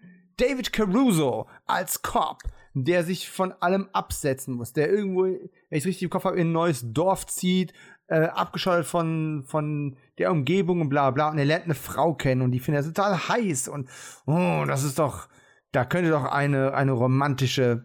Ja, sie ist auch echt charmant und sie ist auch echt süß. Äh, aber Thomas Ian Griffiths ist ihr ziemlich fieser, ziemlich gefährlicher Boyfriend. Und so wird eben ähm, David Caruso, ja, David Caruso aus CSI Miami, direkt vor CSI Miami, wird der eben wie in so einem ne Neo-Noir-Film ähm, in diese Beziehung reingezogen. Und es ist eigentlich ein Drama, in das man ein bisschen Crime und Action reingepackt hat, wo einfach alle gut sind. Susan Haskell als, äh, als ja, Frau in Nöten ist gut. David Caruso ist super. Noch weit weg von seinen ganzen, ja, schon fast äh, zur, zur Persiflage gewordenen Manierismen aus CSI Miami. Und Thomas Dean Griffiths nimmt man auch den, den, den fiesen Boyfriend echt ab. Das ist ein guter Film. Kennt auch kein Schwein. Kam mal DVD raus, längst auf Print. So. Nee, hat sich meine Videothek geweigert, den ins Programm zu nehmen und danach. Ach, 2002 gab es da noch Videotheken? ja. Aber das ist halt der Punkt, ne? Er hat in den frühen 90ern angefangen, zehn Jahre lang Filme gemacht, äh, kurz war er Hauptdarsteller und konnte selbst seine Geschicke ein bisschen lenken. Dann ist er so ein bisschen zum Antagonisten oder Gast- und Nebendarsteller geworden. Er hat alles mal durchgehabt und dann irgendwann gesagt, top, reicht jetzt. Hab ein bisschen was von allem gemacht. Nö, kein Bock mehr. Warum auch immer. Das ist, das, ich möchte ja nicht mehr so viele Leute noch unbedingt zwingend treffen. Also äh, vor allem Schauspielerinnen und Schauspieler, ne? Aber das, das würde ich denen tatsächlich gerne mal fragen, was, abgesehen von deinem Seelenfrieden und davon, dass du nicht mehr in L.A. wohnen willst, ich glaube, er ist mit seiner Frau auch irgendwo äh, mehr ins Ländliche gezogen oder weggezogen aus diesem ganzen Trubel und aus dieser Glitzerwelt. Ähm, hat ihm sicherlich gut getan. Für mich war es immer schade. Ich habe jahrelang gewartet, dass irgendwann noch auf der IMDb ein neues Thomas E. Griffiths Projekt auftaucht. Und dann war es ausgerechnet Terry Silver, seine Schurkenrolle aus Karate Kid 3, die ihn wieder zurückgebracht hat. Und nach, keine Ahnung, gefühlt einer Stunde Nörderei, wahrscheinlich war es so eine halbe Stunde nach dem Schnitt, sind wir einmal durch die Vita durch. Und jetzt wisst ihr, warum ich mir gesagt habe, komm, ich möchte zum Start der fünften Staffel Cobra Kai, wenn Terry Silver bzw. Thomas Griffiths wieder zurück ist, ähm, möchte ich über irgendwas sprechen, was er gemacht hat. Ich könnte natürlich einen meiner Lieblingsfilme nehmen, über die ich passioniert rede, auch wenn so Miesmuscheln wie Markus mir schlecht reden wollen. Aber stattdessen nehme ich mir einen raus, der zu seinen besseren immer gezählt wird und den ich bis dahin noch nicht gesehen habe. Cracker Jack. Den gibt's immerhin in Deutschland auf DVD. Ganz normal, so im Handel und zum Bestellen. Und ja, wie ich den so fand, da kommen wir im Fazit drauf. Es wird auf jeden Fall nicht Hollow Point bzw. Liesel Point ablösen als meinen liebsten äh, Thomas Ian Griffiths Fan. Das sei schon mal vorab bemerkt. Markus, du hast den wann zuerst gesehen ungefähr? Also auch damals Videotheken-Ära? Ja. Jep, jep, jep. Okay. Ich habe den angekündigten Video in irgendwelchen Videothekenblättern endlich ein neuer Thomas Ian Griffiths nach Excessive Force. War ich sofort Feuer und Flamme. Ich war in drei Videotheken Mitglied. Nur eine hat ihn mit Verzögerung reingekriegt. Ich habe ihn dann angeguckt und ihn dann halt angeguckt. Du hast ihn lang nicht mehr gesehen, richtig?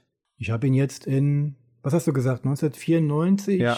rausgekommen? Also 95 kam er bei uns auf VHS raus. Äh, 94 war er in Amerika im Kino. Dann sagen wir mal 96 habe ich ihn dann gesehen. Das bedeutet, es sind jetzt. Äh, also okay, äh, fast 25 Jahre. Hm. 25 Jahre. In diesen 25 Jahren war er jetzt das gestern oder vorgestern das dritte Mal.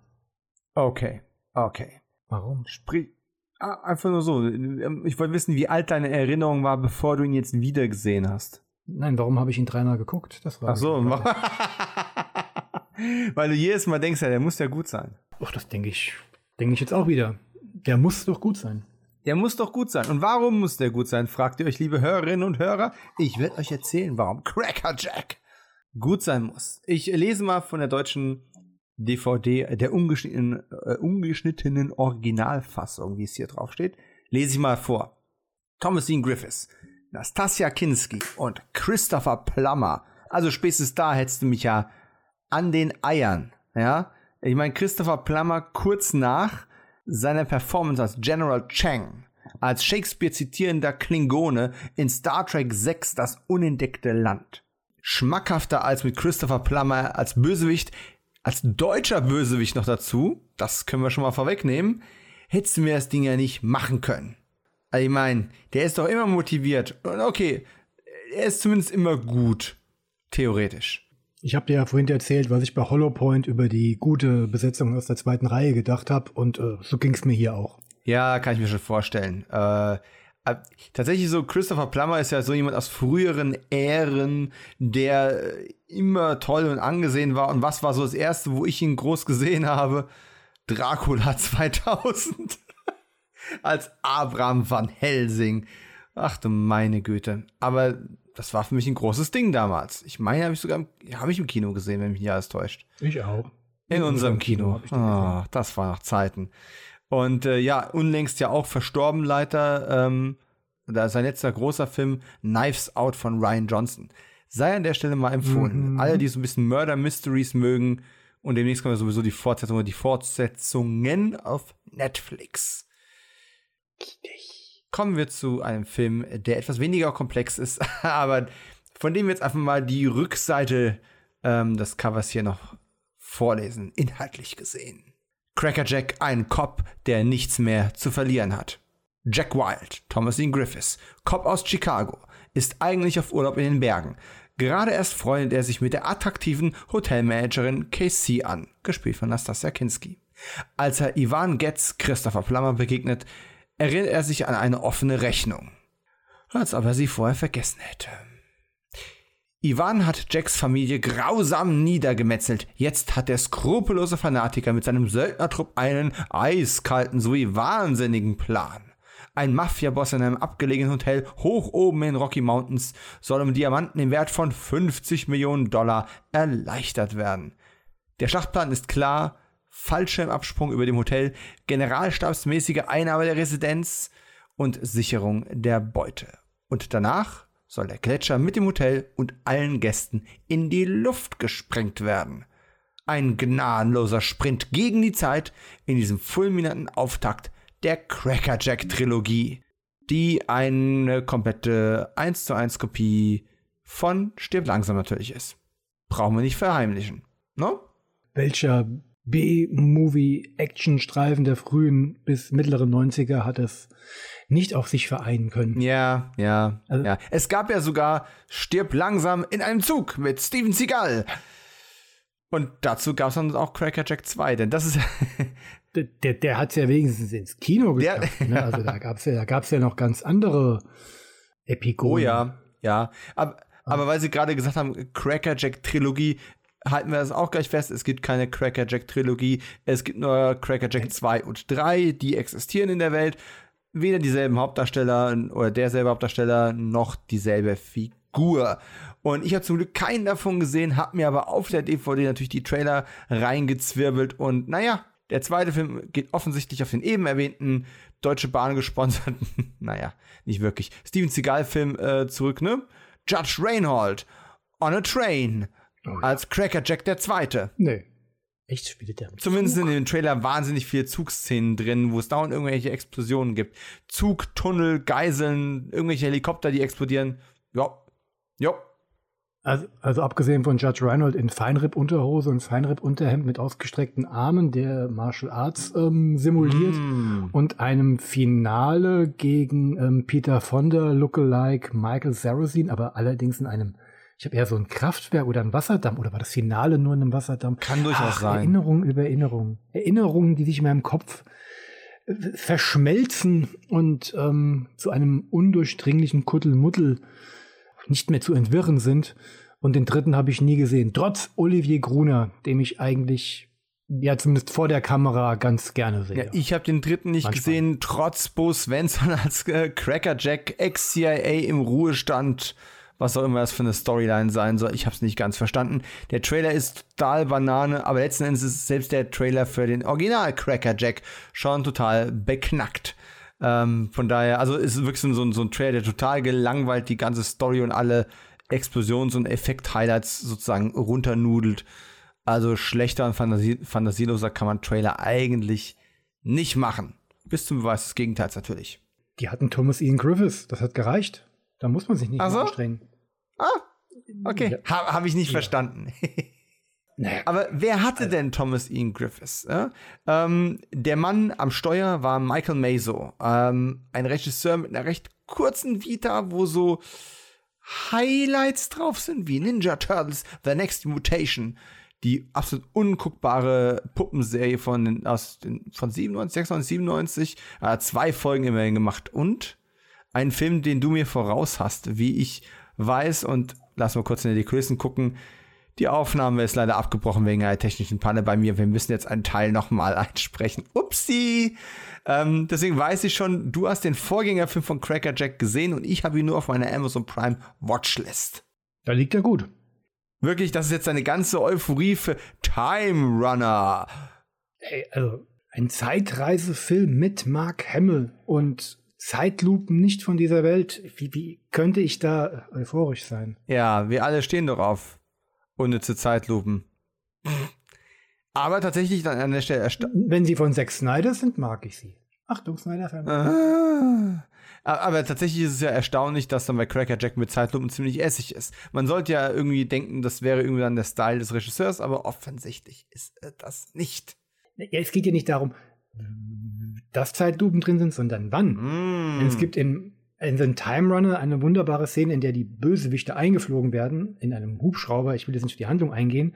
Und dann dröhnt da so eine wunderbare 90er Jahre Klimper sind die Mucke, auf die wir nachher auch nochmal eingehen müssen.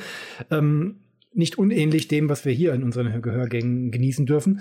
Und dabei laufen diese drei Gestalten von einem Hubschrauber zu einem Häuschen oder zu einem Auto ungefähr, lass uns, lass es zehn Meter sein, während du äh, ja dir das in Zeitlupe mit gefilmten Füßen halt eine ganze Weile lang angucken. so kommt man auch auf Laufzeit.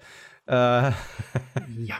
ähm, ein weiterer Veteran von Time Warrior oder Time Runner äh, ist der Kameramann, ja, der Kameraverantwortliche äh, Danny Nowak.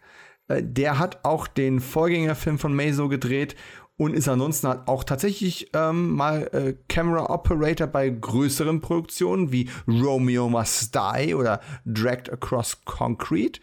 Und er hat auch mit Uwe Boll gedreht als Camera Operator von Schwerter des Königs.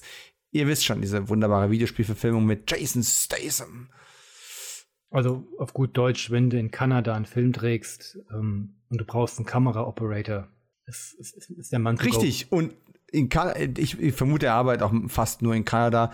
Äh, er hat also eine kanadische Crime-Vampir-Serie namens Blood Ties äh, gedreht, die gar nicht so schlecht war. Er hat den Pilotfilm von äh, Dead Like Me so gut wie tot gedreht und äh, keine Ahnung, Folgen von der Nikita-Fernsehserie aus den 90ern, die ich ja recht gerne mag, auch wenn ihn einen sehr, sehr nüchternen Style hat. Solche Sachen hat er gemacht. Nach, ja, seinen drei vielleicht erwähnenswertesten Spielfilmen, nämlich äh, der, der Time Runner, Cracker Jack und Flash Gordon, Schande der Galaxis von 1990. Den hat er auch gedreht, hauptverantwortlich. Also wenn ihr je fandet, dass dieser wunderbar erotische Film gut aussieht, dann lag das an Danny Nowak. Hi. Scheint ein Typ sein, mit dem man Bier trinken gehen kann. Mit Sicherheit, in Zeitlupe. Wer hat's geschrieben? Äh, zwei Drehbuchdebütanten, oder zumindest ist es ihr erstes Verkauf. Die Schweizer. Zumindest äh, ist es ihr erstes verkauftes Drehbuch, äh, das Duo Michael Beffaro und Jonas Quastel. Und ähm, Michael, ja, ist so jemand, da kenne ich zumindest einen Film, den er gemacht hat, nämlich The Barber mit Malcolm McDowell, so ein Kleinstadt-Thriller, Drama, Gedöns, wo man, der sich so eine Frage dreht, gibt es da einen Serienkiller oder gibt es da keinen? Der ist ganz nett gemacht. Das ist ein schicker kleiner Indie-Film, der so in den frühen 2000ern ähm, auf DVD erschienen ist. Und hey, Malcolm McDowell, ne? Gibt ihm die Hauptrolle und der liefert auch ab. Das wäre tatsächlich meine, aus meiner Sicht empfehlenswert.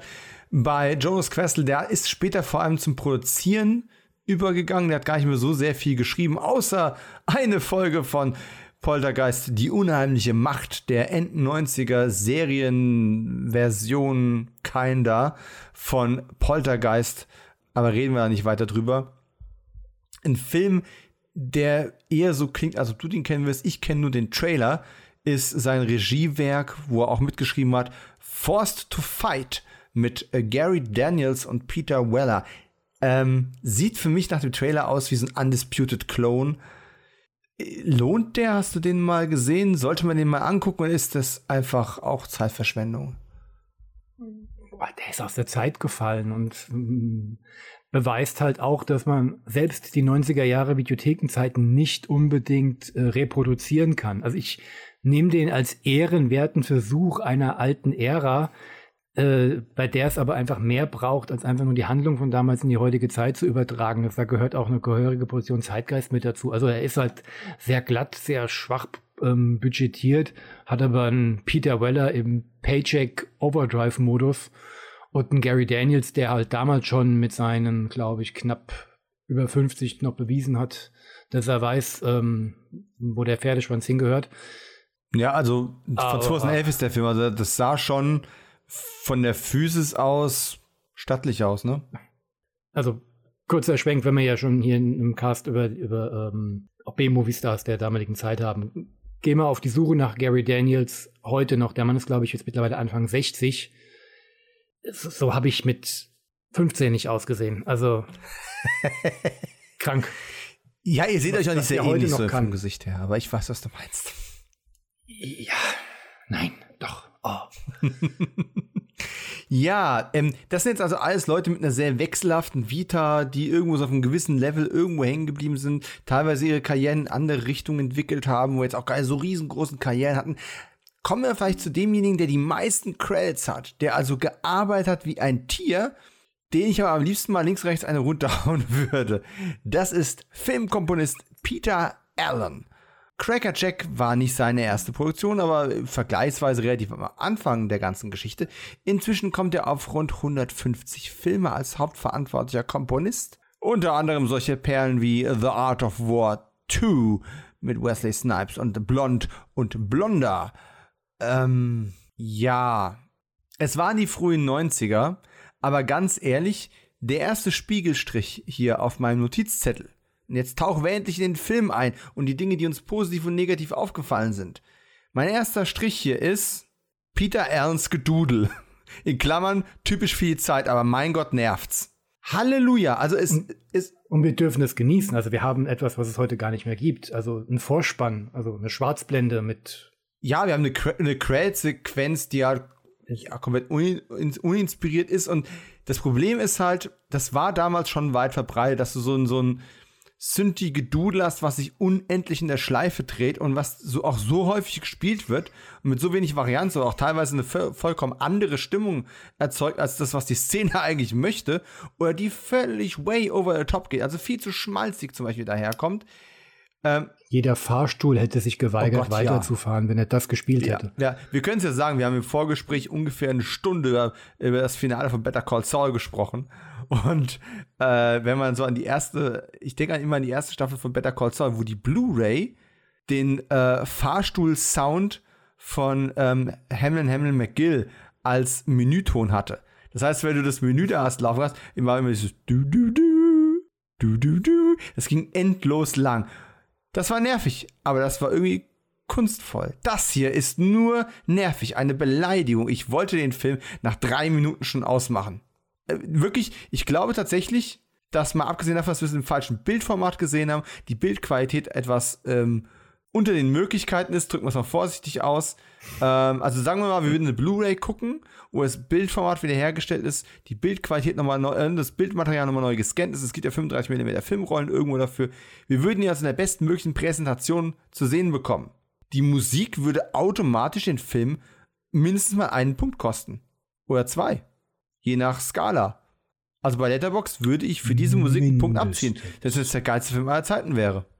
Nee, das übersteigt mein Fantasie, meine Fantasiebegabung. Tut mir leid. Da kann ich dich nicht mehr folgen. Markus, Markus, Markus. Okay, fangen wir mit meiner zweiten Notiz an und meinem ersten richtigen Ärgernis, weil am Anfang dachte ich noch, na gut, vielleicht ist es ein blödes Hauptthema, vielleicht wird die Musik ja hinten raus besser. Nein, das wurde sie nicht. Das, Wir hätten Glück gehabt, wenn äh, Thomas Ian Griffiths ans Klavier gegangen wäre. Aber das haben wir vorhin noch vergessen zu erwähnen. Also wer gute Laune haben will, der gehe einmal oder wer, wer nur einmal im Jahr auf Twitter gehen will, der möge das bitte am St. Patrick's Day was, machen. 18. März, glaube ich, ne? Ja. Ja, und äh, auf den Account von Thomas Ian Griffiths gehen, Ja.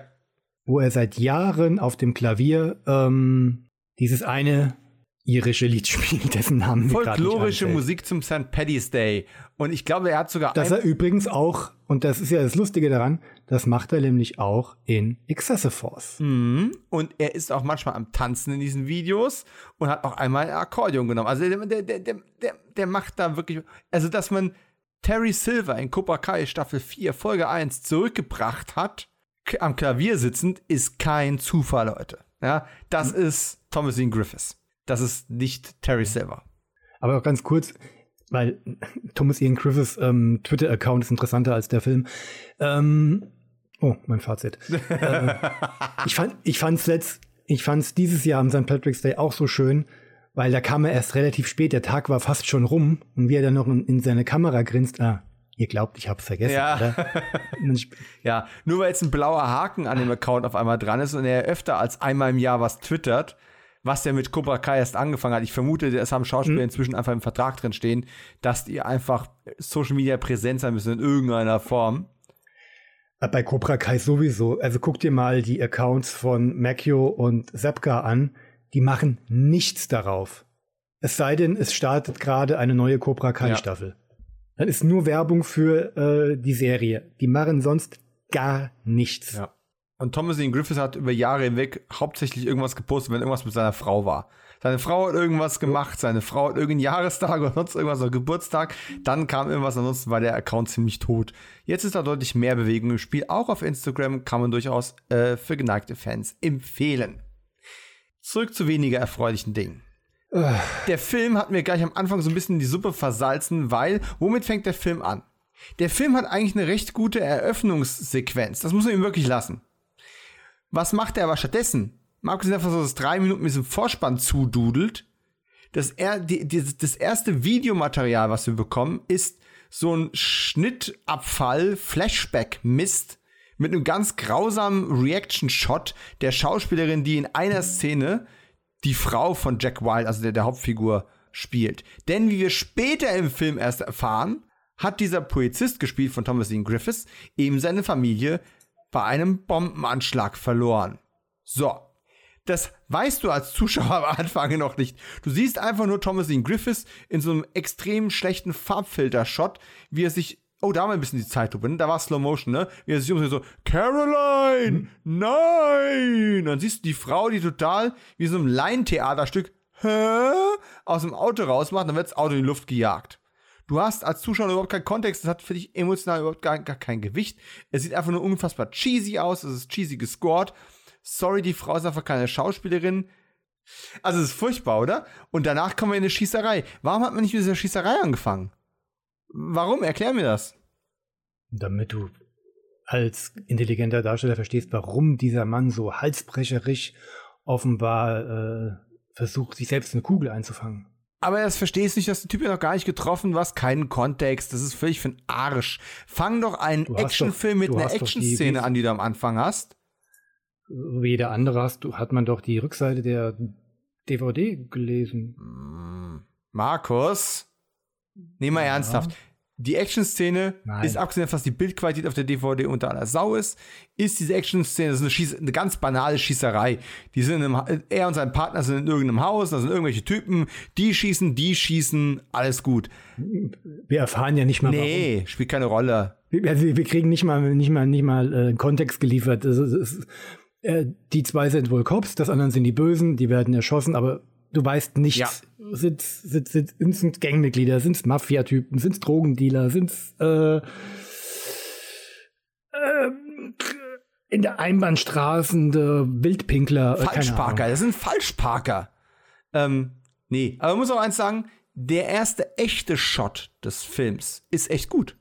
Also, wir haben diese komische Rückblendennummer da und ich bin schon genervt, ja. Das Gedudel im Hintergrund, ich bin schon genervt. Und dann ist die erste echte, in Echtzeit stattfindende Aufnahme des Films ein Schwarzbild, in das reingeschossen wird.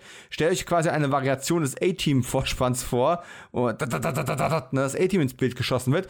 Und da werden irgendwie drei, vier, fünf, sechs Einschusslöcher. Du hörst die Stimmen von den Cops und "Hey, Jack, mach das nicht, bah, willst du das, willst du dich umbringen? Äh, ne, kommen diese Schussgeräusche, da werden Löcher in das Schwarz geschossen und dann geht die Kamera durch dieses Schwarz durch. Es wird natürlich, die, die Kameras waren damals viel zu sperrig, um da irgendwie durchzuzoomen. Da wird mit einer Überblendung gearbeitet, aber es war auch im Schnitt elegant gelöst. Und dann sieht man auf einmal unsere beiden Cops mitten im Actiongetümmel und äh, Thomas Dean Griffiths äh, bzw. Jack Wild ähm, räumt dann da auf. Ne? Sein Partner versteckt sich dauernd nur, zieht den Kopf ein, schießt ein paar Mal und er macht die ganzen Typen alle platt. Und das ist auch ordentlich, also es ist ein komplettes Stereotyp, aber es ist schön inszeniert. Abgesehen von diesem schönen ersten Shot hast du interessante Perspektivenspiele. Wenn du nämlich teilweise die Kamera sich so bewegt, dass Teile von der Wand oder Teile von Gebäude irgendwelche Dinge verdecken und die Shot-Komposition immer umgestellt werden, das ist echt schick gemacht. Fast so, als hätte es ein anderes Team gedreht. Ich will niemandem was unterstellen, aber es ist eigentlich zu gut für den Rest des Films. Es ist leider was Wahres dran. Man wusste die Umgebung zu nutzen, man wusste gewisse Härten einzubauen, die Macht im Rahmen eines Videotheken-Action-Kloppers zumindest Hoffnungen, seine Zeit nicht äh, über Gebühr zu genau. verschwenden. Genau. Und unsere als Zuschauer auch nicht. Es sind 90er-Klischees ohne Ende, aber alles ist cool. Und dann merken wir natürlich relativ schnell, unser Held ist ein gebrochener Held. Ne? Nach dem ganzen Einsatz fahren sie noch nach Hause und er ist am Rauchen und selbst in den frühen 90ern rauchende Helden, gebrochene Helden. Ne? Das gilt heute noch mehr als, als damals. Heute erkennst du sofort den Schurken und den gebrochenen Menschen daran, dass er raucht. Aber natürlich, bei der Kippe bleibt er nicht lange. Danach geht es zum Alkohol. Was soll ich sagen? Die Sucht der Schwachen, wie man damals gesagt hat. Und ich Ach, ich, ich finde es immer super, wenn top durchtrainierte Sportler Säufer spielen. Nicht mal Säufer, aber äh, auch das Rauchen, das passt halt überhaupt nicht. Sich, oder sich offenbar ungesund äh, lebende Menschen spielen. Also da gibt es andere Beispiele, die ich noch viel heftiger finde. Schwarzenegger in End of mhm. Days, Jason Statham in Mac. Ja. Ähm, sehen halt aus wie aus dem Ei gepellt. Thomas Ian Griffiths war jetzt noch nie das Muskelmonster, aber trotzdem, der Mann ähm, ja Nein, das ist kein Säufer. Nein. Aber ich stelle mir vor, wie es in ein paar Jahren weitergeht. Ne, der Film, also Film generell entwickelt sich ja weiter, die Sprache von Film entwickelt sich weiter. Damals äh, ne, Rauchen noch halbwegs akzeptiert, heutzutage ja deutlich ähm, mehr verdient in der Kritik. Und wie wird es in ein paar Jahren sein? In ein paar Jahren ist der gebrochene Held kein kein Raucher und auch kein Trinker mehr. In ein paar Jahren erkennst du den gebrochenen Helden daran, dass er Steak ist. Ein Fleischesser, kein Veganer. So, daran erkennst du den gebrochenen Helden in Zukunft. Äh, es wird lustig. Ähm, aber ganz ehrlich, dann sind wir hier schon, dann, dann kommt so eine Ge Überraschungsgeburtstagsparty. Also auch aus der Klischeekiste. Äh, es, ist, es ist der Wahnsinn, ne? Wo er reingeht mit der Waffe und denkt, das sind irgendwelche Feinde, irgendwelche Gegner. Dann ist seine Familie da, um ihn. Überraschung.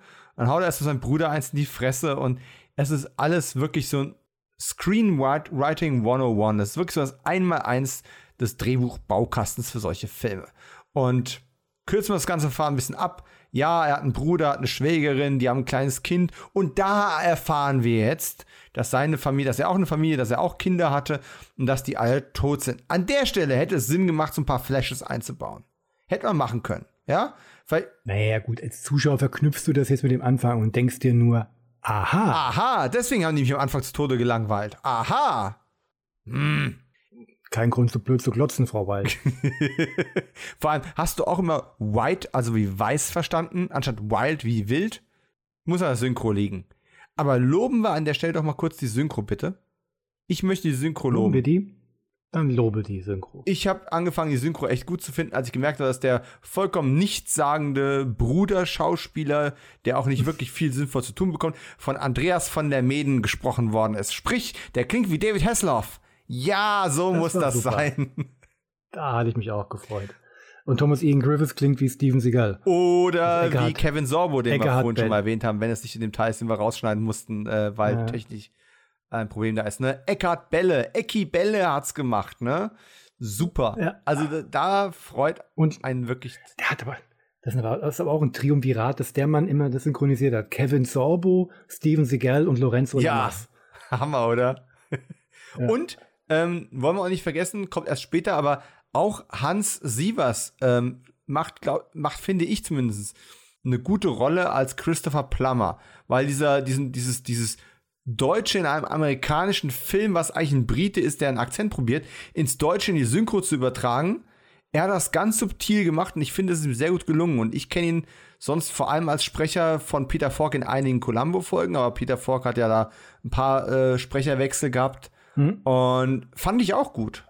Ja, also Christopher Plummer hatte andere äh, äh, äh, Frisuren, äh, Probleme in dem Film. Naja, jedenfalls der traumatische trinkende Cracker Jack, weil er so crazy ist. Deswegen heißt er auch Wild, weil er so ein ganz wilder, verrückter, gebrochener, trinkend, rauchender, bruderschlagender Typ ist, der einfach trotzdem gesund aussieht und recht sympathisch wirkt, nettes Lächeln hat, ähm, immer viel zu weite Klamotten trägt und jetzt mit seiner Familie in einen Zwangsurlaub geschickt wird, irgendwo in die Berge, wo er sich ausruhen und zu sich selbst finden soll. Ja, genau. So bringt man jemanden, der seine Familie verloren hat, vor einem Jahr dazu, sich selbst zu finden, indem er ihm die schöne Familie im gemeinsamen Familienurlaub vorlebt. Äh. Ja. Ja. Also ich, Aber jetzt lernen wir auch schon die Schurken kennen. Ne? Es sind mal wieder, die Germans sind mal wieder da.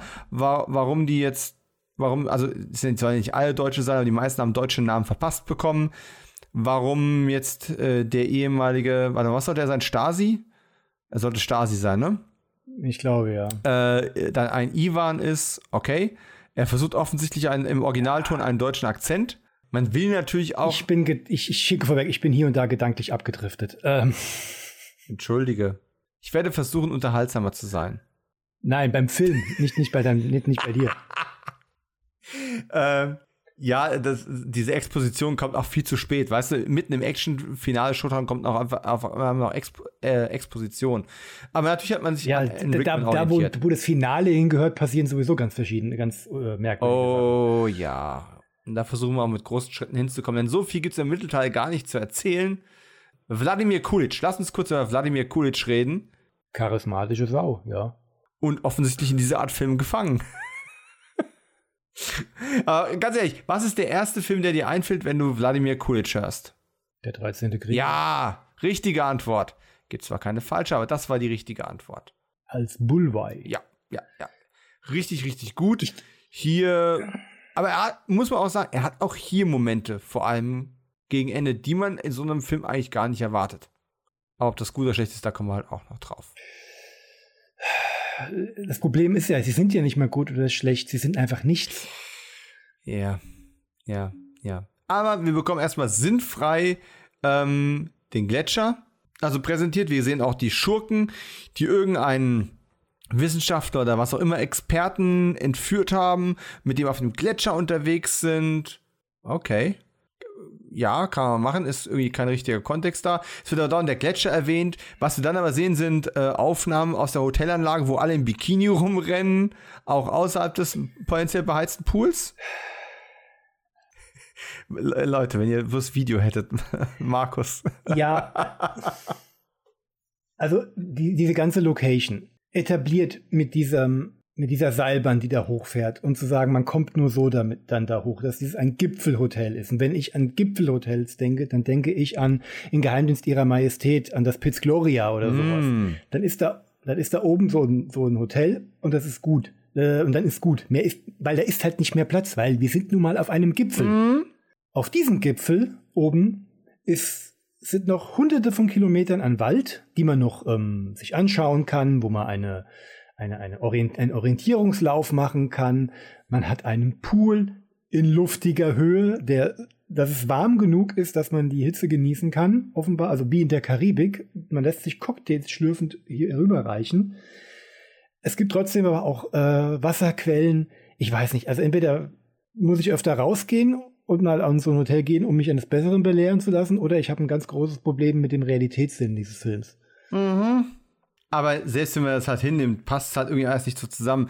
Ähm, du kriegst kein Gefühl für Raum. Richtig. Du weißt nicht, ist das jetzt, ist das wirklich jetzt oben auf diesem Berggipfel? Das würde bedeuten, rechts, links, oben, in jede Richtung müsste eigentlich nur Abgrund ja. sein. Aber du hast das Gefühl, du hast eine epische Weite, also Unmengen an typischen kanadischen Wäldern, die per se immer eine schöne ähm, Kulisse abgeben, aber nicht auf einem Ver F. Berg. Haben wir schon erwähnt, dass wir in Vancouver unterwegs sind? Ja. Also zum Großteil in Vancouver gedreht. Und ähm, wo auch immer es spielen soll, ich glaube, es wird so konkret gar nicht erwähnt. Ist auch nicht wichtig. Das stimmt. Es sind eine ganze Menge andere Sachen auch nicht wichtig, die erwähnt werden. Aber lass. Obwohl andererseits, ich meine, bei dem Übermaß an Zufällen, dass uns noch, noch, das noch auf uns zukommen wird, wäre das eigentlich auch egal. Äh, ja. Also, Raum ist ganz schwierig, zumal dann machen sie auch so Erkundungstouren. Da sind sie dann auch alle wieder etwas besser, also etwas äh, passender angezogen. Und dann soll da ein Gletscher irgendwo weit im Hintergrund sein. In manchen Effekt-Composite-Shots sieht es aber aus, als ob sie quasi jetzt vor der Gletscherwand stehen. Ähm, in den Aufnahmen, wo ein Terroristenpärchen diesen, diesen Wissenschaftler da unterwegs ist äh, auf dem Gletscher. Ja. Äh, da, da, hast du diese weite Vista, als ob du irgendwo in Alaska auf dem Feld stehen würdest. Gut, der müsste ja, wenn man der Filmlogik folgt und dessen, was noch äh, später auf uns zukommen wird, der müsste ja noch ein paar hundert Meter über dem Hotel sein. Richtig. Nur dummerweise kriege ich ja öfter das Hotel gezeigt und das hatte, aber da wird mir nicht klar gemacht, dass da noch ein größerer Berg sich dahinter befindet, wo ein Gletscher oben drauf Platz hat. Ja. Oder wenn wir am Hotel sind und wir sehen die äh, Rückseite von allem, da ist dann ja die von mir beschriebene epische Weite, allerdings in einem, sagen wir, 270 Grad Winkel zu sehen. Also es passt vorne und hinten nichts zusammen. Natürlich könnte man jetzt sagen, Logik, wen interessiert's?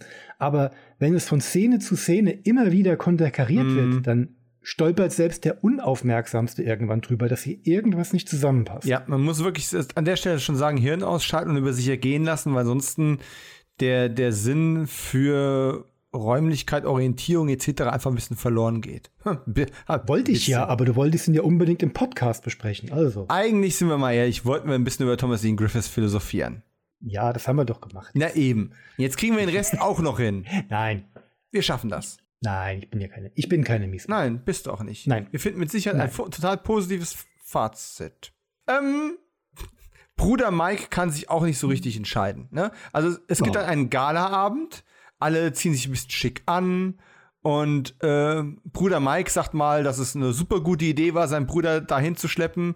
Dann, wenn irgendwas schief geht und er sich daneben nimmt, stellt er fest, es ist eine total schlechte Idee gewesen. Er hat es ja von vornherein gesagt, den Cracker Jack da mitzubringen. Ja, ja, sogar, sogar ohne äh, Crackerjacks Anwesenheit. Ja. Es war, es war eine tolle Idee von dir, ihn mitzubringen. Ja. Crackerjack ver, ver, ähm, verspätet sich für zehn Minuten zum Abendessen. Mir reicht's. Ja. Ich werde ihn jetzt ja. holen. Also aus irgendein Schwein interessiert mich, ob der da am, am, am, am Tisch sitzt. Aber dann ist ja Auftritt für Nastasia Kinski als KC, aus deren Namen ein Riesending gemacht wird und der am Ende total lahm aufgelöst wird und überhaupt gar keine also da wird am, da wird am Ende des Films dann nochmal die, die Origin Story ihres Namens nochmal aufgemacht, was den romantischen Schlusspunkt der beiden komplett aushöhlt. Ist für den Arsch. Aber egal. Es ist, es ist ja letzten Endes nur für eins dann und dummerweise auch hier wieder mies getimt. Es geht doch letzten Endes nur darum, äh, für die äh, Native Speaker äh, zu erklären, warum sie so einen starken Akzent hat das, was ein Van Damme-Film in den ersten fünf Minuten macht, indem sie ihn immer als Kanadier darstellen, ja. um seinen französischen Akzent zu erklären, haben sie jetzt am Ende nach eben diesem Riesenmysterium nochmal erklärt, warum sie einen, okay, hier soll es wahrscheinlich osteuropäisch ja. sein, wobei sie ja eine deutsche Schauspielerin ist, aber halt wahrscheinlich einen starken Akzent hat, nochmal zu erläutern, aber es hat nichts mit dem Rest des Films Richtig. Und jetzt muss man ja mal sagen, die beiden haben ja keine schlechte Chemie. Nastasia Kinski und Thomasine Griffiths. Allerdings die, die Story-Logik, das ist schon ein ganz anderes Thema. Also sie, ein Jahr lang ist er selbstmörderisch als Cop unterwegs in Chicago, das nie nach Chicago aussieht. Aber das ist mal dahingestellt. Er ist ja quasi suizidgefährdet, alkoholkrank, äh, leidet so unter dem Tod seiner Familie. Der kommt also in dieses Hotel, in dem er nicht sein möchte. Es dauert quasi keine 30 Sekunden, bis er, sie, bis er sie fragt, ob sie nicht mit ihm irgendwie mal einen Drink nehmen wollen würde und bla bla bla bla. So, das ist halt, aber auch das will ich dem Film eigentlich gar nicht vorwerfen. Es ist ein Film aus den frühen 90ern und damals hat man sich eben so schnell verliebt in Film und Fernsehen. Es ist, ähm, es ist ein Klischee, von dem mir gar nicht mehr bewusst war, äh, wie sehr es aus der Zeit gefallen ist, weil man das heute halt so mhm. nicht mehr darstellen würde. Damals war es tatsächlich relativ normal, es ist TV-Seriendramaturgie der 80er und 90er Jahre. Genau. Du hast, du hast 42 Minuten Gast da rein, Gast da verlieben, Gast da raus. Und in der nächsten Folge schon wieder komplett genau. vergessen. Genau. Und genauso machen wir es hier auch nur halt im 90-Minuten-Film. Also, Gute alte Zeit. Sagen wir mal, die Chemie ist okay mit den beiden, ist nicht überragend, aber es passt schon. Ähm, dann kommen langsam die Terroristen an. Wie gesagt, ja, die springen aus dem Flugzeug ab, dass du natürlich immer die Tür von siehst und einer aus dem Bild raushüpft, ist klar, da liegt eine Matte, ist kein Thema. Kann man mal so machen. Wo die dann genau da landen, keine Ahnung, aber Ich liebe immer dunkle Hallen, die für den Nachthimmel herhalten dürfen. wo irgendwo ein Ventilator außerhalb vom Bild steht, da, hey, ja, Na, jedenfalls, die stürmen dann dieses Hotel und mähen einfach ohne auch einen Schalldämpfer oder sowas, vergessen wir einfach mal, ne? Wo also in Stirb langsam das Ganze so ein bisschen eine Anschleichtaktik war, wird hier einfach mit der groben Kelle alles platt gemacht, was nicht bei drei um die Ecke gegangen ist. Einfach den Bodycount mal schön hochzutreiben. Sinnfrei. Immerhin gibt's da einen schönen Moment, äh, als einer der Wachleute niedergemäht wird von einem Terroristen. Der Terrorist haut sogar noch irgendeinen dummen Spruch raus. In der Sekunde kommt der nächste Wachmann um die Ecke und erschießt den Terroristen. Er sagt, ja, das, okay, das sehe ich so auch nicht, auf dass die Statisten auch noch mal irgendwas tun dürfen. Jack hat sich inzwischen nach einem kleinen Gerangel, das auch nicht wirklich aufgeklärt wird. Also, wir haben es ja vorhin in der Inhaltsangabe gehört, da sind diese Mafiosi in dem Hotel, diese Mafiosi, wir spoilern es jetzt ja sowieso durch, ne? Ähm, diese, Maf Ähm, die, ja. diese Mafiosi haben Christopher Plummer also vor einem Jahr beauftragt, Cracker Jacks Familie wegzubomben, weil er, keine Ahnung, an diesen Mafiosi dran war, die vor Gericht zu bringen. Offensichtlich ist da ja nie irgendwas ermittelt oder eben irgendeiner verhaftet worden oder sonst irgendetwas. Also Cracker Jack obwohl Cracker Jack genau weiß, wer es Genau. gewesen ist. Also, also auf, die- auf die Person Ja. genau. Der, der, der, der geht Und mir nicht, und darum er rennt dieser selbstmörderische Bulle nicht einfach mit seiner Knarre dahin und er schießt den Menschen? war ja doch keine Waffe. Äh, äh. Nein, nein, ich Also meine dem vor dem ich, ich, äh, Ja. in, in dem Jahr. Also so Ja. zielgerichtet wie er. Ja. Wenn es jetzt durch Zufall rausgekommen wäre, ne? Irgendwo später im Film. Alles kein Thema. Aber ich glaube, hier, fühlte sich das einfach an, als wollte man ihn einfach nur wieder noch einen Streit mit seinem Bruder haben und ihn von der Meute ähm, isolieren. Das hätte man auch anders lösen können. Er hätte auch einfach, um heimlich eins zu trinken, von der Party weggehen können. Was weiß ich, ne? Hätte jetzt nicht diese Nummer machen müssen, wo er den Mafiosi eins in die Fresse haut. Aber egal. Er wird also von der Meute getrennt. Jetzt kommt mein Lieblingslacher in dem Film. Ähm, wenn er tatsächlich irgendwo einen Drink zu sich nimmt, auf einem Balkon draußen, ähm, sinnfreie Nacktszene kommt jetzt, äh, aber nicht für Cracker Jack, sondern für irgendwelche Sta- Statisten in einem gegenüberliegenden Gebäudeteil, wie das von der, von der Geografie funktioniert, lassen wir jetzt mal dahingestellt. Ne? Also sind zwei andere Partygäste in einem Zimmer, äh, die sich da ausziehen und den Beischlaf Stimmt, ausüben wollen. Und er steht auf dem Balkon, grinst sich eins, schlürft an seinem Sektor, was er da hat, und, äh, und, und spricht dann quasi mit sich selbst so, ne? Er wird, er wird quasi von Cracker Jack zu Spanner Jack, weil er da rüber guckt und dann sagt er, ach Jack, mach das nicht, das ist niveaulos und grinst sich eins. Ich habe aber wirklich herzhaft lachen müssen. Könntest du heute im Film nicht mehr so bringen, den Helden so dastehen zu lassen, aber ich, ich fand es tatsächlich witzig. Verklag mich. Es liegt nur einzig und allein am charmanten Grinsen von. Griffiths. Exakt.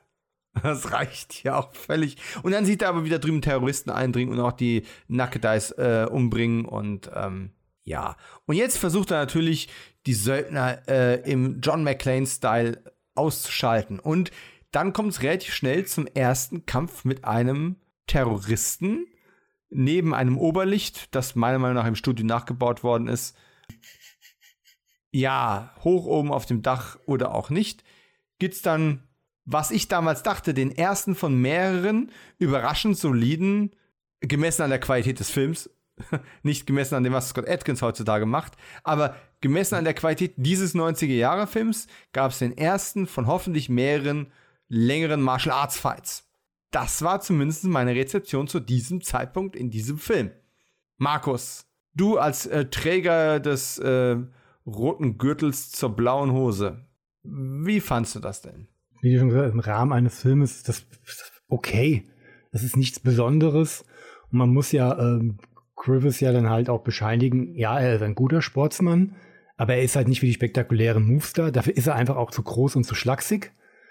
Das funktioniert alles. Es hat auch, er ist, liefert auch eine gebotene Härte, ist absolut okay. Besser als auf diversen TV-Serien Vorabendniveau. endet allerdings auf einer vollkommen bekloppten Note. Ich fand's nicht lustig. Gut, da kommen wir gleich drauf zurück. Äh, ich will aber auch noch mal sagen, ist eigentlich in der Gesamtheit betrachtet das Action-Highlight des Films. Leider. Ne? Ja. Ähm, Ja. Und du hast recht. Ja, wohl, ja, ich bin jetzt, ich bin jetzt nicht so böse. Ich finde auch, wie gesagt, die Schießerei am Anfang ist okay. Und wir haben noch ein weiteres äh, Scharmützel, so fünf bis zehn Minuten später, das nicht mehr so ausufernd ist, aber Stimmt. das, Ja. das, das, das dann halt, das dann halt nicht mehr, eben weil ähm, die Location nicht mehr so weitläufig ist, also wir das halt auch nicht mehr so ausformulieren können, wie es jetzt hier geschehen ist, sondern ist es auf, äh, auf engstem Raum, kurz, prägnant und auf Härte gedrillt. Mhm. Und das funktioniert halt auch noch im Rahmen des Budgets und des Geldes, das uns zur Verfügung steht in der Kulissen. Aber wie du schon gesagt hast, das war's dann. Ja, es ist. Du hast gerade angesprochen, er ist zu groß, zu schlaksig. Ähm, sein Stil ist auch sehr klassisch. Er ist sehr klassisch Karate. Da ist es nicht so verspielt. Ich habe jetzt gerade eben Scott Atkins reingeworfen, was eigentlich unfair ist, weil Scott Atkins eine ganz andere Kategorie von Fighter ist und eine ganz andere Generation von Fighter eigentlich schon ist. Ähm, Ist halt mehr, ist halt mehr auch Akrobat. ja. Ähm, Also der, was der Mann ja auch Artist und Akrobat plus äh, Kampfsportler, ja, natürlich hat der Mann auch einen extremen Background, während er ja halt wirklich, äh, Griffiths einfach, wie du sagst, klassisch, der Mann hat seine drei, äh, dreimal die Woche im Karate-Dojo verbracht und ähm, jo, gut halt. Ne? Genau. Der macht das, was er kann, gut. Und das ist aber halt, würde halt heute bei diesen 8711 äh, Choreografie-Fights, das würde so nicht zusammenpassen. Ne? Ja, und dann kommt erst ein Moment, den ich nicht erwartet habe. Und dann einer, über den du die Stirn runzelst. auch ganz offensichtlich. Denn der Kampf ist eigentlich beendet. Cracker Jack geht weg. Und dann kommt von hinten noch ein Messer angeflogen. Und bleibt neben ihm in der Tür stecken. Das habe ich nicht kommen sehen dass da nochmal ein Messer kommt. Ich dachte, okay, alles klar, schön. Jetzt kommt noch eine neue Ebene dieses Kampfs. Da, kommt noch mal, da wird nochmal ein Scheit draufgeworfen. Stattdessen fällt Cracker Jack die Treppe runter, zückt seine Dienstmarke, sagt Chicago PD. Der Terrorist steht über ihm, will ihn erschießen und wird von einer zufallenden Tür erstochen. Und ja, das will ich eigentlich gar nicht weiter erklären. Ist aber faktisch korrekt. Wenn ihr euch das nicht vorstellen könnt, schaut Cracker Jack. Es spricht für einen Film, bei dem man eigentlich schon alle Logik aufgegeben hat, dass man noch nicht bereit ist zu sagen, okay, das jetzt auch noch. hm? Also der Windstoß ist stark genug, eine Tür so zuzuwerfen, dass ein durch einen Wurf in das Holz eingeworfene Messer ihn aufspießen zu lassen. Durch, durch Windhauch im Endeffekt. Durch, durch Windhauch. Also, es, ist ja nicht, es ist ja nicht mehr Sturm oder Nope. irgendwas. Oder dass draußen einer dagegen kickt, dass da ein bisschen Schmackes dahinter ist. Und das Ja, Messer nicht auf genau. der anderen Seite wieder rausgestoßen wird. Egal. Lasst es einfach so stehen. Ja, so wie die Leiche, die den Rest des Films, wenn wir da oben sind, Und noch gab es da nicht sogar so einen Spruch, äh, der bei, bei weitem nicht so gut war wie Stick Around von Schwarzenegger in Predator oder wo das war? Hm, Ähm, ich weiß. äh, hang, hang on. Ah, ja, irgendwie sowas. Hat nicht so gut funktioniert.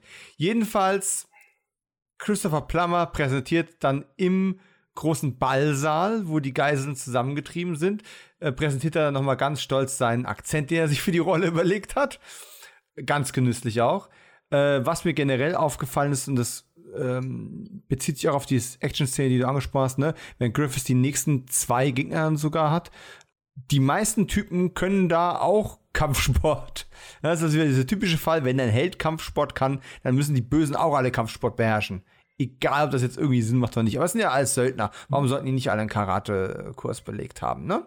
Und dann kommt Warum nicht? die größte Referenz, vielleicht, abgesehen von der Prämisse, an Stirb langsam, wo ich sicher bin, hundertprozentig, dass die am Set standen und gesagt haben, das wird es sein. Das wird unser, großer, unser großes Herzstück, unser großes Sensation, wo wir sagen, wir nehmen Stirb langsam, wir machen es aber besser, größer, spektakulärer und vor allem dramatischer.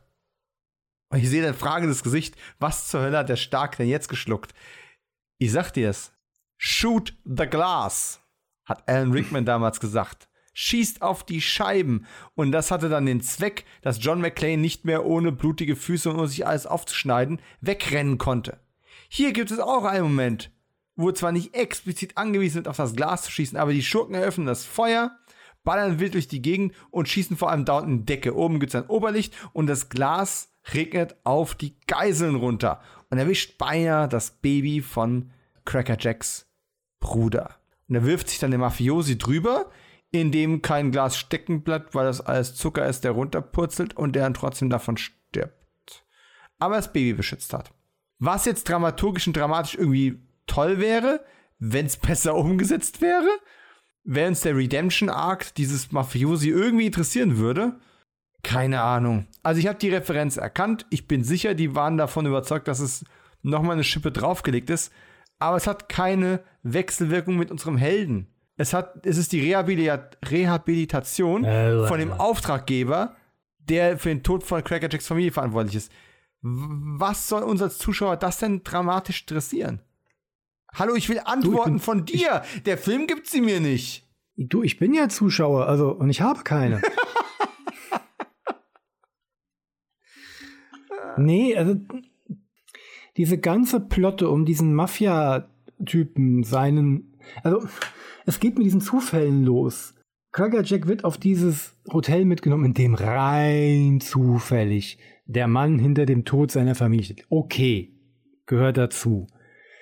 Aber dann kommt auch noch der wild gewordene Söldner, der den, das Attentat auf Cracker Jack ausgeführt hat, auch noch rein zufällig an diesem Tag damit oben hin hoch.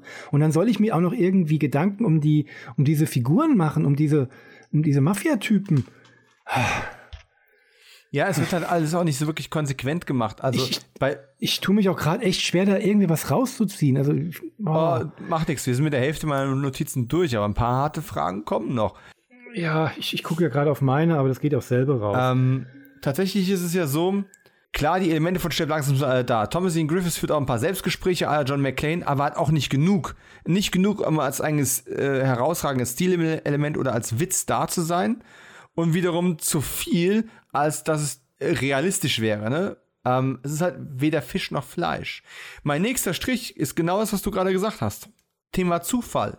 Ähm, ich stehe hier, oh mein Gott, also hier, ste hier steht, ach du meine Güte, Ivan ist auch noch der Familienmörder. Das ist extrem TKKG. ja, die Welt ist sehr klein. Ne? aber TKKG hat die Ausrede, dass sie halt nur in einer Stadt spielt. Richtig. Da ist dieser Plot von Cracker Jack wäre realistischer in TKKG. So, jetzt haben wir es doch. Genau.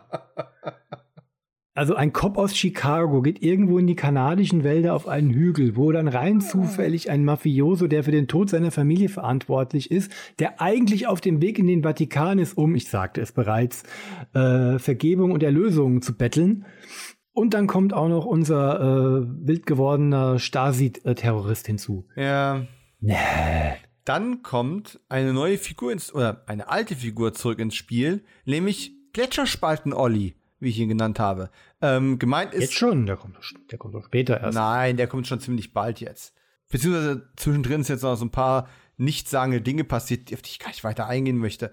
Ähm, Doch, ich schon, weil ich finde super, dass Cracker Jack, äh, oder ganz kurz, kommt bei dir jetzt später oder habe ich es falsch in Erinnerung, äh, wenn er das Funkgerät dann nutzt? ich habe mir ganz ehrlich Denn- diesen ganzen Funkgerät-Subplot habe ich fast nichts aufgeschrieben, weil da mein Gehirn schon ausgestiegen ist. Das ist ein stinknormales Touristenhotel und Cracker Jack findet ein Funkgerät. Wenigstens halbwegs realistisch, äh, Mayday, Mayday, Hilfe, Hilfe, oder was muss, was muss ich hier sagen? Also er weiß es nicht, er ist davon überfordert. Und er landet direkt bei der Army, bei irgendeiner Marine-Einheit, die anscheinend dieses Hotel bewacht. Oder die genau weiß, was da oben los ist. Ja, ja, muss man, ja. Gut, sie hatten vorher schon einen Hubschrauber hochgeschickt, der in einer wunderbaren äh, Modellexplosion vor sich hin explodiert ist. Mhm. Aber wo der herkam, ist genauso sinnbefreit. Es ist, ist halt die Kavallerie, die sich Cracker Jack erwünscht hat. Na gut, du hast das nicht mal aufgeschrieben, das macht mir. Aber zurück zu Gletscherspalten, oh finde ich ja viel wichtiger. Also dieser Typ, dessen genaue Bedeutung für den Terroristenplan nie so wirklich erklärt wird, was der eigentlich kann, welche Expertise der mitbringt, aber er bringt einen und ist halt ein unfreiwilliger Helfer. Wir dachten, Der weiß, wie man Gletscher schreibt. wir, wir wissen auf jeden Fall, er ist vermeintlich in einer Gletscherspalte gestorben. Jetzt erfahren wir, er ist nicht gestorben. Warum erfahren wir nicht? Wir haben die Gletscherspalte aber gesehen. Also ganz ehrlich, entweder ist er runtergefallen und hat das nicht überlebt, oder wenn er nicht runtergefallen ist und die beiden Verfolger nur ausgetrickst hatten, seinen ne, Rucksack oder seine Jacke dahin geschmissen hat, wo hat denn er sich auf diesem Gletscherplateau versteckt? Und vor allen Dingen, klar, ich gehe dann auch in das Hotel und nicht. Äh, Ja. Also, naja, gut, okay, die, die sind ja vom Hotel aus dann da hochgegangen. Ach, come on, der Okay, hätte auch schnell den Berg runterklettern und, die, und, die, und, die, und das Militär holen können. Offensichtlich stehen die ja da parat. Ja, aber egal. Jedenfalls Ja, ist der jetzt wieder da, aber der ist ja im Endeffekt ja nur da, damit Thomas Dean Griffiths ähm, Bescheid weiß, dass es den Gletscherplan gibt, ne? Dass der Gletscher gesprengt werden und das Hotel vernichten soll, damit niemand dahinter kommt, dass Christopher Plummer äh, Diamanten geklaut hat, die überall gesucht werden, die vermeintlich dann im Pool versenkt sind, wo einer aber Fake-Diamanten untergebracht hat. Tatsächlich sind die wo ganz anders versteckt. Vorher hat man die auch schon mal gesehen, wie die da hingekommen sind. Habe ich entweder verpennt oder ist nie etabliert worden. Ach du Scheiße, keine Ahnung. Ähm, er will Diamanten und der Gletscher soll alles wegmachen. Dingsbums. Ja. Hm? Oh mein Gott, wir fangen an, uns schon zu quälen. Gut, lass uns, lass mich wenigstens eine, einen kleinen, eine kleine positive Idee nennen. Oh, bitte. Denn doch, also die fand, eigentlich war es so vorhersehbar, aber ich fand es schön, dass man da mal dran gedacht hat. Denn unser Söldner ist ja nicht vollends verblödet. Ähm, er nimmt sich ja die Gästeliste und hat auch irgendwo anscheinend noch die Angestelltenliste und sagt dann, so Leute, alle da in der Ecke, wer seinen Namen hört, geht an den, ans andere Ende vom Raum. Mm, Und wenn wir dann bei Familie Wild angekommen sind, ist es ja dann äh, Nastasia Kinskis Figur, die schnell schaltet und das Baby, das natürlich auf keiner Gästeliste auftritt, als den kleinen Jack mm, präsentiert. Das ist eine Mini-Idee, die aber in diesem ganzen Wust an Blödsinn, den man sich bis dahin angedacht hat, schon fast als clever dann aus. Stimmt, ja. Man, man, man fühlt sich als Zuschauer mal plötzlich kurz ernst genommen. ja. Ja, absolut. Kurz darauf kriegt man schon wieder den Mittelfinger ins Gesicht gesteckt, äh, als der Bruder sich eine Kugel für Cracker Jack einfängt, wo ich denke, Alter, ist ja schön, dass du deinen Bruder beschützen möchtest, der dich da irgendwie scheiße behandelt, aber du hast Frau und Kind da unten sitzen. Ich weiß nicht, ob das so schlau ist. Und dann natürlich um nur eins, ja- wo ich dann ja gerade eine. dabei war in die Nummer. Und dann stirbt er auch, wobei es ist fast wieder, es ist, Ja, ich weiß nicht, ist ja. es eine Unverschämtheit oder ist es witzig? Jedenfalls tut der Bruder dann so, als ob er den Arm von Crack, von Crack, von Cracker Jack stirbt und schließt dann für immer die Augen, bis Cracker Jack dann merkt, dass er in dem gemopsten Flachmann die Kugel abgefangen hat. Die alte Kugel geht in die Bibel, Flachmann, was auch immer man gerade in der Jackentasche stecken hat, Nummer. Wow, ist genau die richtige Situation, um seinen Bruder zu verarschen und den eigenen Tod vorzutäuschen. Ist super witzig, Mike. Mike, du warst schon immer der witzigste in der Familie, du Arsch. Ach, du hast das als Scherz interpretiert. Ich habe das Gefühl gehabt, der hat wirklich geglaubt, der ist tot. Das wäre ja noch schlimmer. uh. er, er, er sagt ihm doch. Junge, guck mal, du Glückspilz, der hat ja in, äh, meinen mein Flachmann geschossen, den du mir vorhin weggenommen hast. Also ich meine, ich finde das geil. Ich, noch, noch, noch nie in meinem Leben hatte ich den Wunsch so sehr verspürt, bitte nicht alleine zu sterben, denn wenn mein Gegenüber oder wer auch immer sich mit mir im Raum befindet, einfach sagt, Junge, du bist gar nicht tot, das ist gar nicht dein Ja. Herz, was hier gerade aufgehört hat zu schlagen, dann mache ich weiter. Äh, ja. Ja. Na gut, so viel Glück, dass Thomas Ian Griffiths bei mir ist, wenn ich sterbe, werde ich nicht haben. Ja, jedenfalls äh, kriegen wir dann noch äh, die ganze Hidden Agenda vom Bösewicht erzählt. Der will eine Armee junger Männer und das ist jetzt nicht so homosexuell, wie es klingt. Nein, der möchte eine Armee, eine Armee von einer neuen Gesellschaft möchte haben. Es klingt wie so ein Bond-Bösewicht-Plan und ganz ehrlich, die Bond-Bösewichte in den letzten Craig-Filmen hatten auch keine besseren Pläne. Trotzdem, die Präsentation ist etwas dürftig. Und dann waren wir an dem Punkt, wo ich dachte, jetzt geht's langsam aufs Finale zu. Ja, jetzt müssen wir die Spannungsschraube langsam mal anziehen und ich habe mich schon drauf gefreut. Jetzt kommt ja garantiert bald der Bossfight zwischen Thomasin Griffiths und Wladimir Coolidge. Ist doch offensichtlich. ja, sicher das. Natürlich ist es das. B- Bis mir dann klar wurde, dass einfach Christopher Plummer die meisten seiner Leute umbringt. Genau, ich wollte es gerade sagen, der Film begeht zwei der größten Kardinalsfehler, die man in so einem Film nicht haben will in den letzten 20 Minuten. Das eine ist das von dir gesagte, der Bösewicht äh, tötet mehr als die Hälfte seiner eigenen Leute, weil alles nicht so nach Plan läuft. Und der zweite ist, der Held wird äh, schon äh, etwa 20 Minuten vor Ende des Films an einer, wie soll ich sagen, für einen Actionfilm strategisch wichtigen Stelle angeschossen.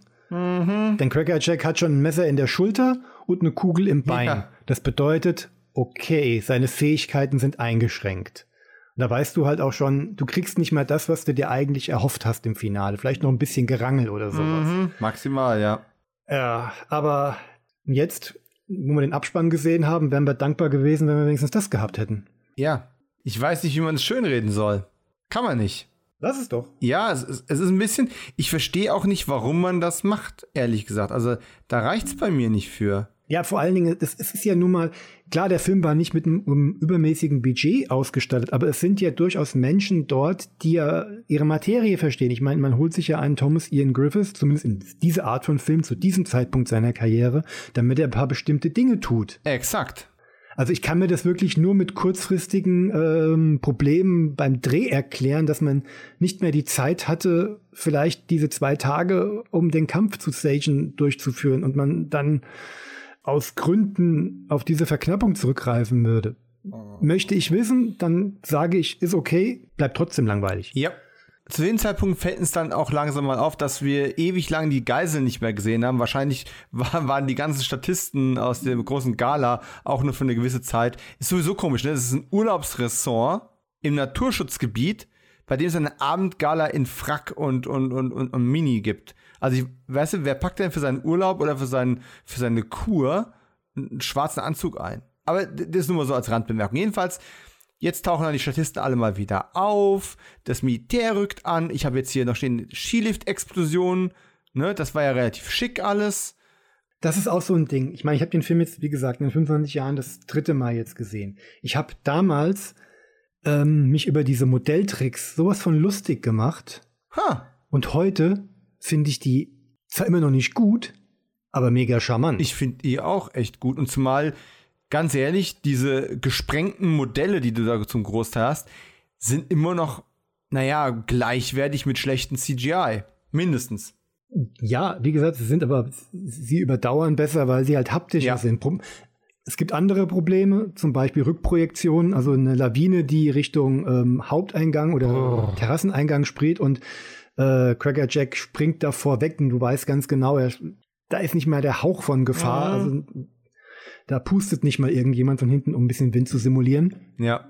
Das ist ein, das ist ein anderes Feld, aber diese kleinen Modelltricks, ähm, wie gesagt, damals, Junge, das geht, weil es halt so erkennbar ist, weil du halt weißt, nach einem, nach einem Shot von einer Veranda, offenbar irgendwo im Grünen, wo auch immer, welches Hinterhaus man immer dafür verwendet hat, dann plötzlich äh, so ein Modell zu sehen, das dann offenbar auf irgendeinem Tisch abgestellt war. Hm, aber trotzdem, also es ist nicht unbedingt Antonio Margheriti ähm, Charakter, aber es geht so ein bisschen in die Richtung. Ja, aber auf eine angenehme Retro-Art, muss ich an der Stelle auch wirklich sagen. Und richtig cool getrickst, also richtig cool getrickst im Rahmen dieser im Rahmen dieser Prädisposition, die du gerade gebracht hast, ist zum Beispiel auch dieser Shot, wo Christopher Plummer bzw. sein Stand-Double ähm, im Türrahmen steht und draußen der Helikopter, der ihm zur Flucht äh, verhelfen soll, wie der draußen explodiert und er in so ins Innere des Gebäudes reingeschleudert wird. Richtig gut. Also da, da ist ja mo explodierendes Modell, Stunt und Rückprojektion bzw. Bluescreen oder was auch immer man, man da genutzt hat, miteinander kombiniert worden. Sieht nicht echt aus, aber ist ein nee. cooler Shot. Ansonsten muss man ja sagen, äh, ja, was passiert, in dem, in dem Finale passiert noch ziemlich viel. Es rumst und bumst und knallt und penkt mal irgendwo. Aber im Kern ist es ja so, wie gesagt, Thomas Dean Griffiths ist Martial Arts mäßig aus dem Spiel genommen. Ich glaube, ungefähr ab dem Mid Midpoint des Films gibt es keine Martial Arts mehr, sondern nur mal ein Schuss hier und mal ein Schuss da und eine Explosion zwischendrin. Sie finden dann noch spontan einen Schrank mit Schrotgewehren, die vorher irgendwie keinen interessiert haben. Da Na doch, das war, das war in diesem, diesem Raum, den wo Nastasia Kinski äh, Ian Griffiths am Anfang mal kurz mitgenommen hat, warum auch immer sie einen Gast äh, zeigt, wo äh, Schrotflinten oder wo die Ausrüstung des Hotels ja, in dem Raum, äh, hinterlegt ist. Aber erstmal, warum gibt es in diesem Ressort überhaupt einen Schrank mit Schrotflinten? Warum ist Thomas Ian Griffiths vorher schon mal da reingegangen, nur um Funkgeräte zu holen und nicht diese Gewehre? Wie dem auch sei, am Ende haben jedenfalls Thomas Ian Griffiths, Nastasia Kinski und der Typ, der seinen Bruder spielt, haben alle Shotguns. Der Bruder versagt schon mal dabei, eins anzuwenden. Nastasia Kinski darf die Frau umbringen, damit das nicht irgendwie so frauenverachtend ist, dass ein Mann sie umbringt oder sowas. Und Thomasine Griffiths darf neben Christopher Plummer in die Luft schießen. Du, die, die tun ihrem Actionhelden in diesem Film echt keinen Gefallen. Auf dem Papier wollte man ja am Ende das große Spektakel aufmachen und sagen wir es mal so, hätte der Film drei Budgetklassen höher gespielt, hättest du halt am Schluss äh, die große Materialschlacht bekommen. Ist ja toll, aber bitte nicht bei so einem kleinen Film. Da ist der Brocken, den du da abbeißt, zu groß für deinen kleinen Hals. Exakt. Also eine ziemlich. Ich, ich mag's, wenn du mir zustimmst. Du hast aber einfach recht. Was ist es? Soll ich dir einfach aus Prinzip widersprechen? Nein. Bin ich gewohnt. Was auch immer es ist, ich bin dagegen. Nein, nein, nein, stimmt ja alles gar nicht. Also, dann kommt der Gletscherbums. Ähm, die Geiseln sind wieder da und müssen sich dann gleich verstecken.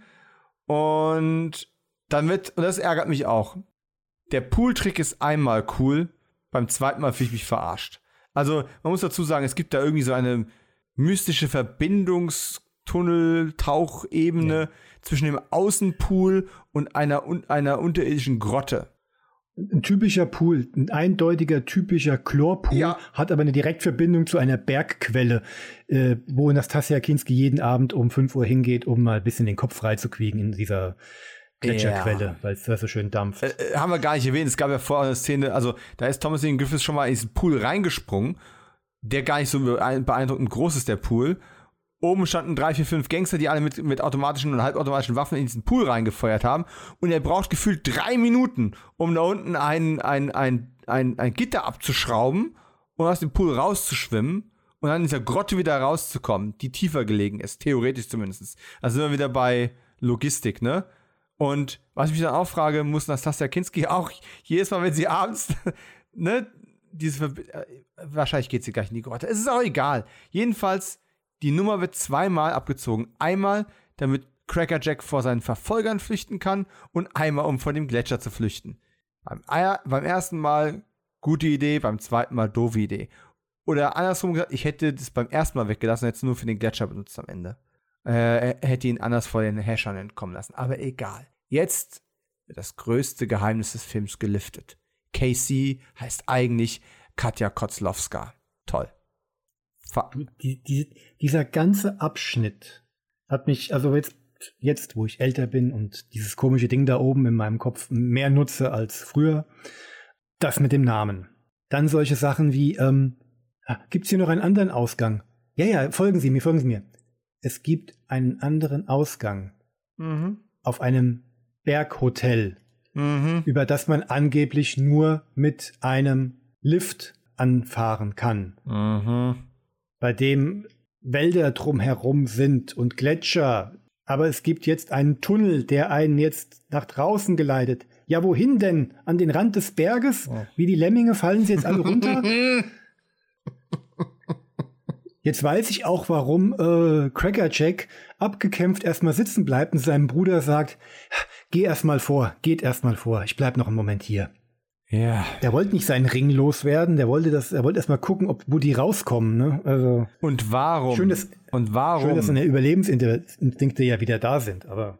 Wenn man diese Kotzlowski, ähm, Kotzlowska, Entschuldigung, Nummer noch abziehen muss am Ende.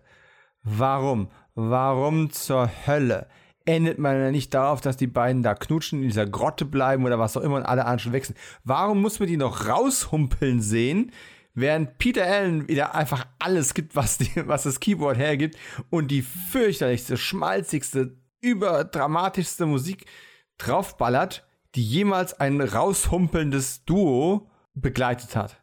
Und ganz ehrlich, mein letzter, meine letzte Notiz auf meinem Zettel ist Endmucke aus der Hölle. Und das meine ich ernst. Wenn du die Mucke in der Hölle spielst, klopft der Teufel an die Himmelspforte. Wenn die, weil er ausgezogen ist. Wenn die Mucke in der Hölle ist, wüsste ich keine bessere Motivation, sich gut zu benehmen, dass man da erst gar nicht hinkommt. wenn die Mucke in der Hölle ist, dann ist die Hölle die Hölle. Hölle, Hölle, Hölle. So, top das mal. Nein, also so, ich, da hab, ich, hab ganz ich ehrlich, ich glaube, weil du vorhin Tony Todd erwähnt hast, ich glaube, wenn man Peter Allens Namen fünfmal in ein Radio spricht, spielt die Musik den ganzen Tag. Das mache ich, wenn ich dich besuche bei deinem Radio. Nein! Okay. Jetzt aber Scherz beiseite, wir haben uns irgendwie durch diese Story und unsere Notizen durchgeprügelt. Hast du noch Notizen auf deinem Zettel? Ähm, da, da, da, da, da. Nee, meine, Let meine letzte Notiz war äh, Bösewicht, der seine eigenen Handlanger tötet. Da habe ich dann jegliche Motivation fahren lassen. Und weißt du, was das Schlimme ist? Während wir jetzt hier geredet haben, ja. habe ich mich mehr über den Film aufgeregt als während des Guckens. Stimmt. Geht mir auch so. Ich habe auch schon ein paar Mal gesagt, ich muss jetzt mal irgendwas Positives sagen, weil alles, was wir gemacht haben, ist jetzt meckern, meckern, meckern, meckern. Aber tatsächlich war ja. halt, es gab positive es Dinge, die waren noch nicht alle so positiv, dass es sich für eine Notiz gelohnt hätte. Beziehungsweise wir haben sie im Vorfeld schon genannt. Also du mehr als ich, aber halt deine ähm, positive Anbindung an Thomas Ian Griffiths, weil er ist nun mal der positivste Charakter, der leider halt ein Drehbuch abarbeiten muss, das er offenbar nicht selber geschrieben hat. Also das, was er geschrieben hat, was ich von ihm kenne, das ist nicht viel, aber das, was ich kenne, hat zumindest alles deutlich mehr Ambitionen als das hier. Oh ja. Ja. Vielleicht, vielleicht da, auch zu da viel. Stand doch, da stand doch gerade die Hochzeit äh, mit Mary Page an, oder? Deswegen haben sie Geld gebraucht. Kann, Oder sie, oder sie haben in diesem Hotel ge geheiratet. äh, ha. In dem Film passt vieles nicht. Ich glaube, das haben wir die letzten 50 Stunden auch ausführlich zu Protokoll gegeben.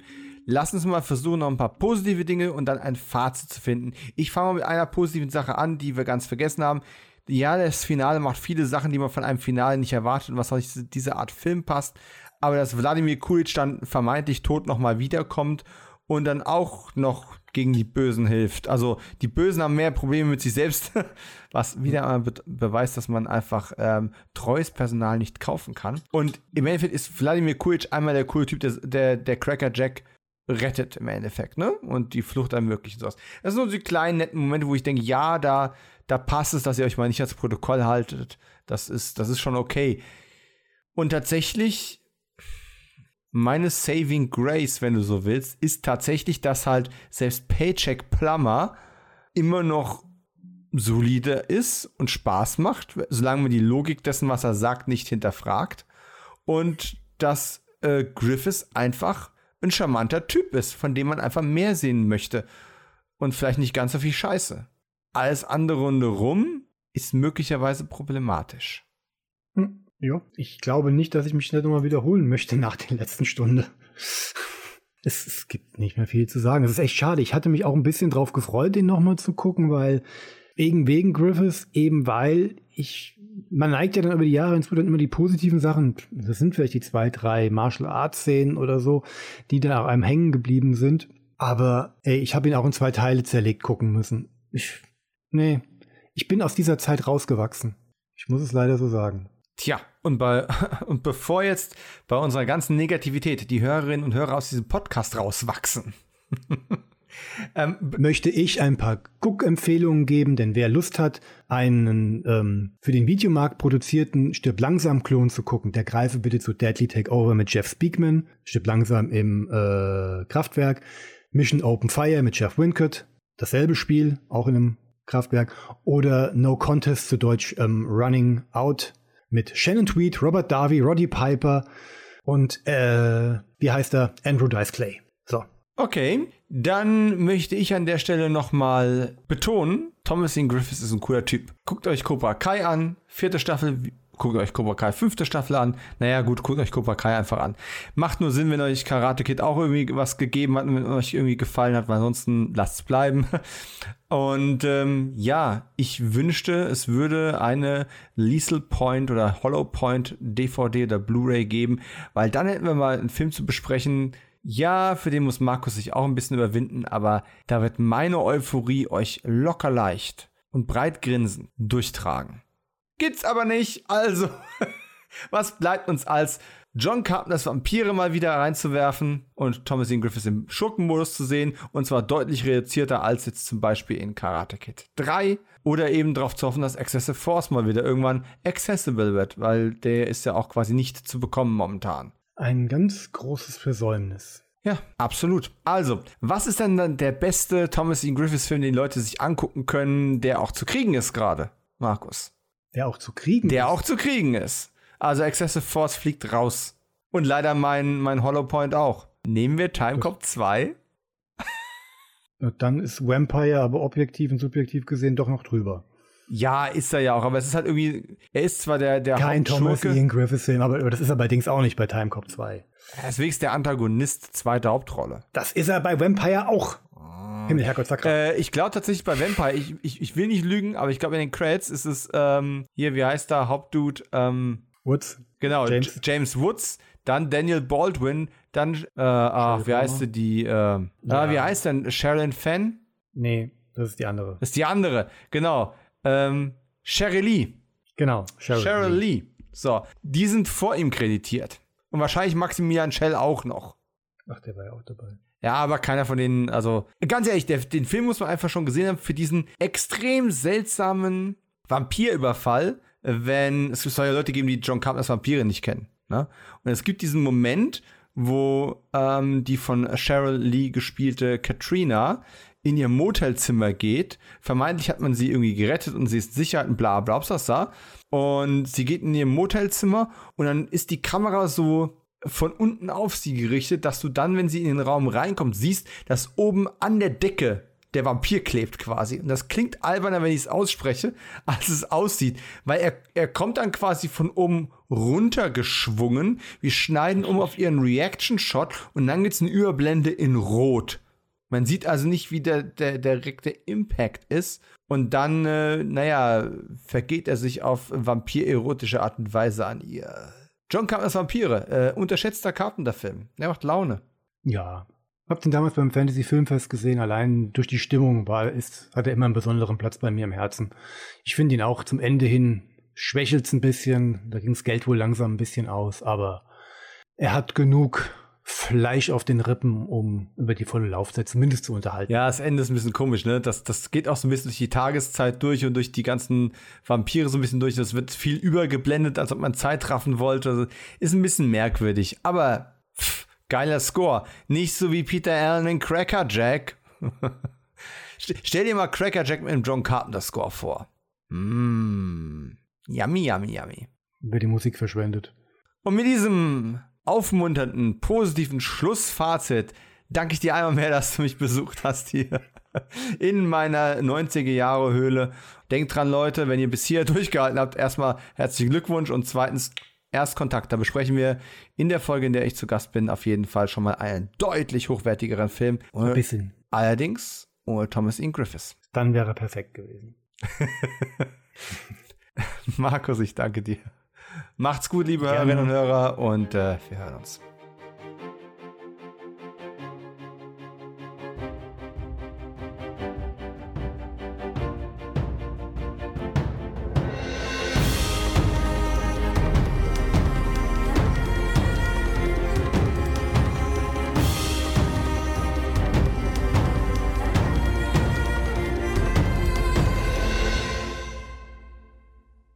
Ich äh, improvisiere mich mal wieder in die ganze Nummer einfach rein, okay?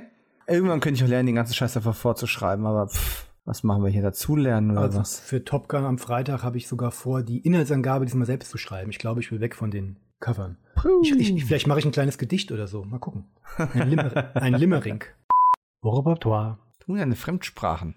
Hotshots. Was? Bade? Nein, Teil 1. Jetzt erstmal Stopp drücken. Äh, gute Idee. So, wir laufen wieder und wir müssen leider die ganze Credits-Scheiße zurückrennen. Ich höre das, Alter, ich höre das. ich warte. Alles gut. So kann ich wieder runterkommen. Ist was, Doc?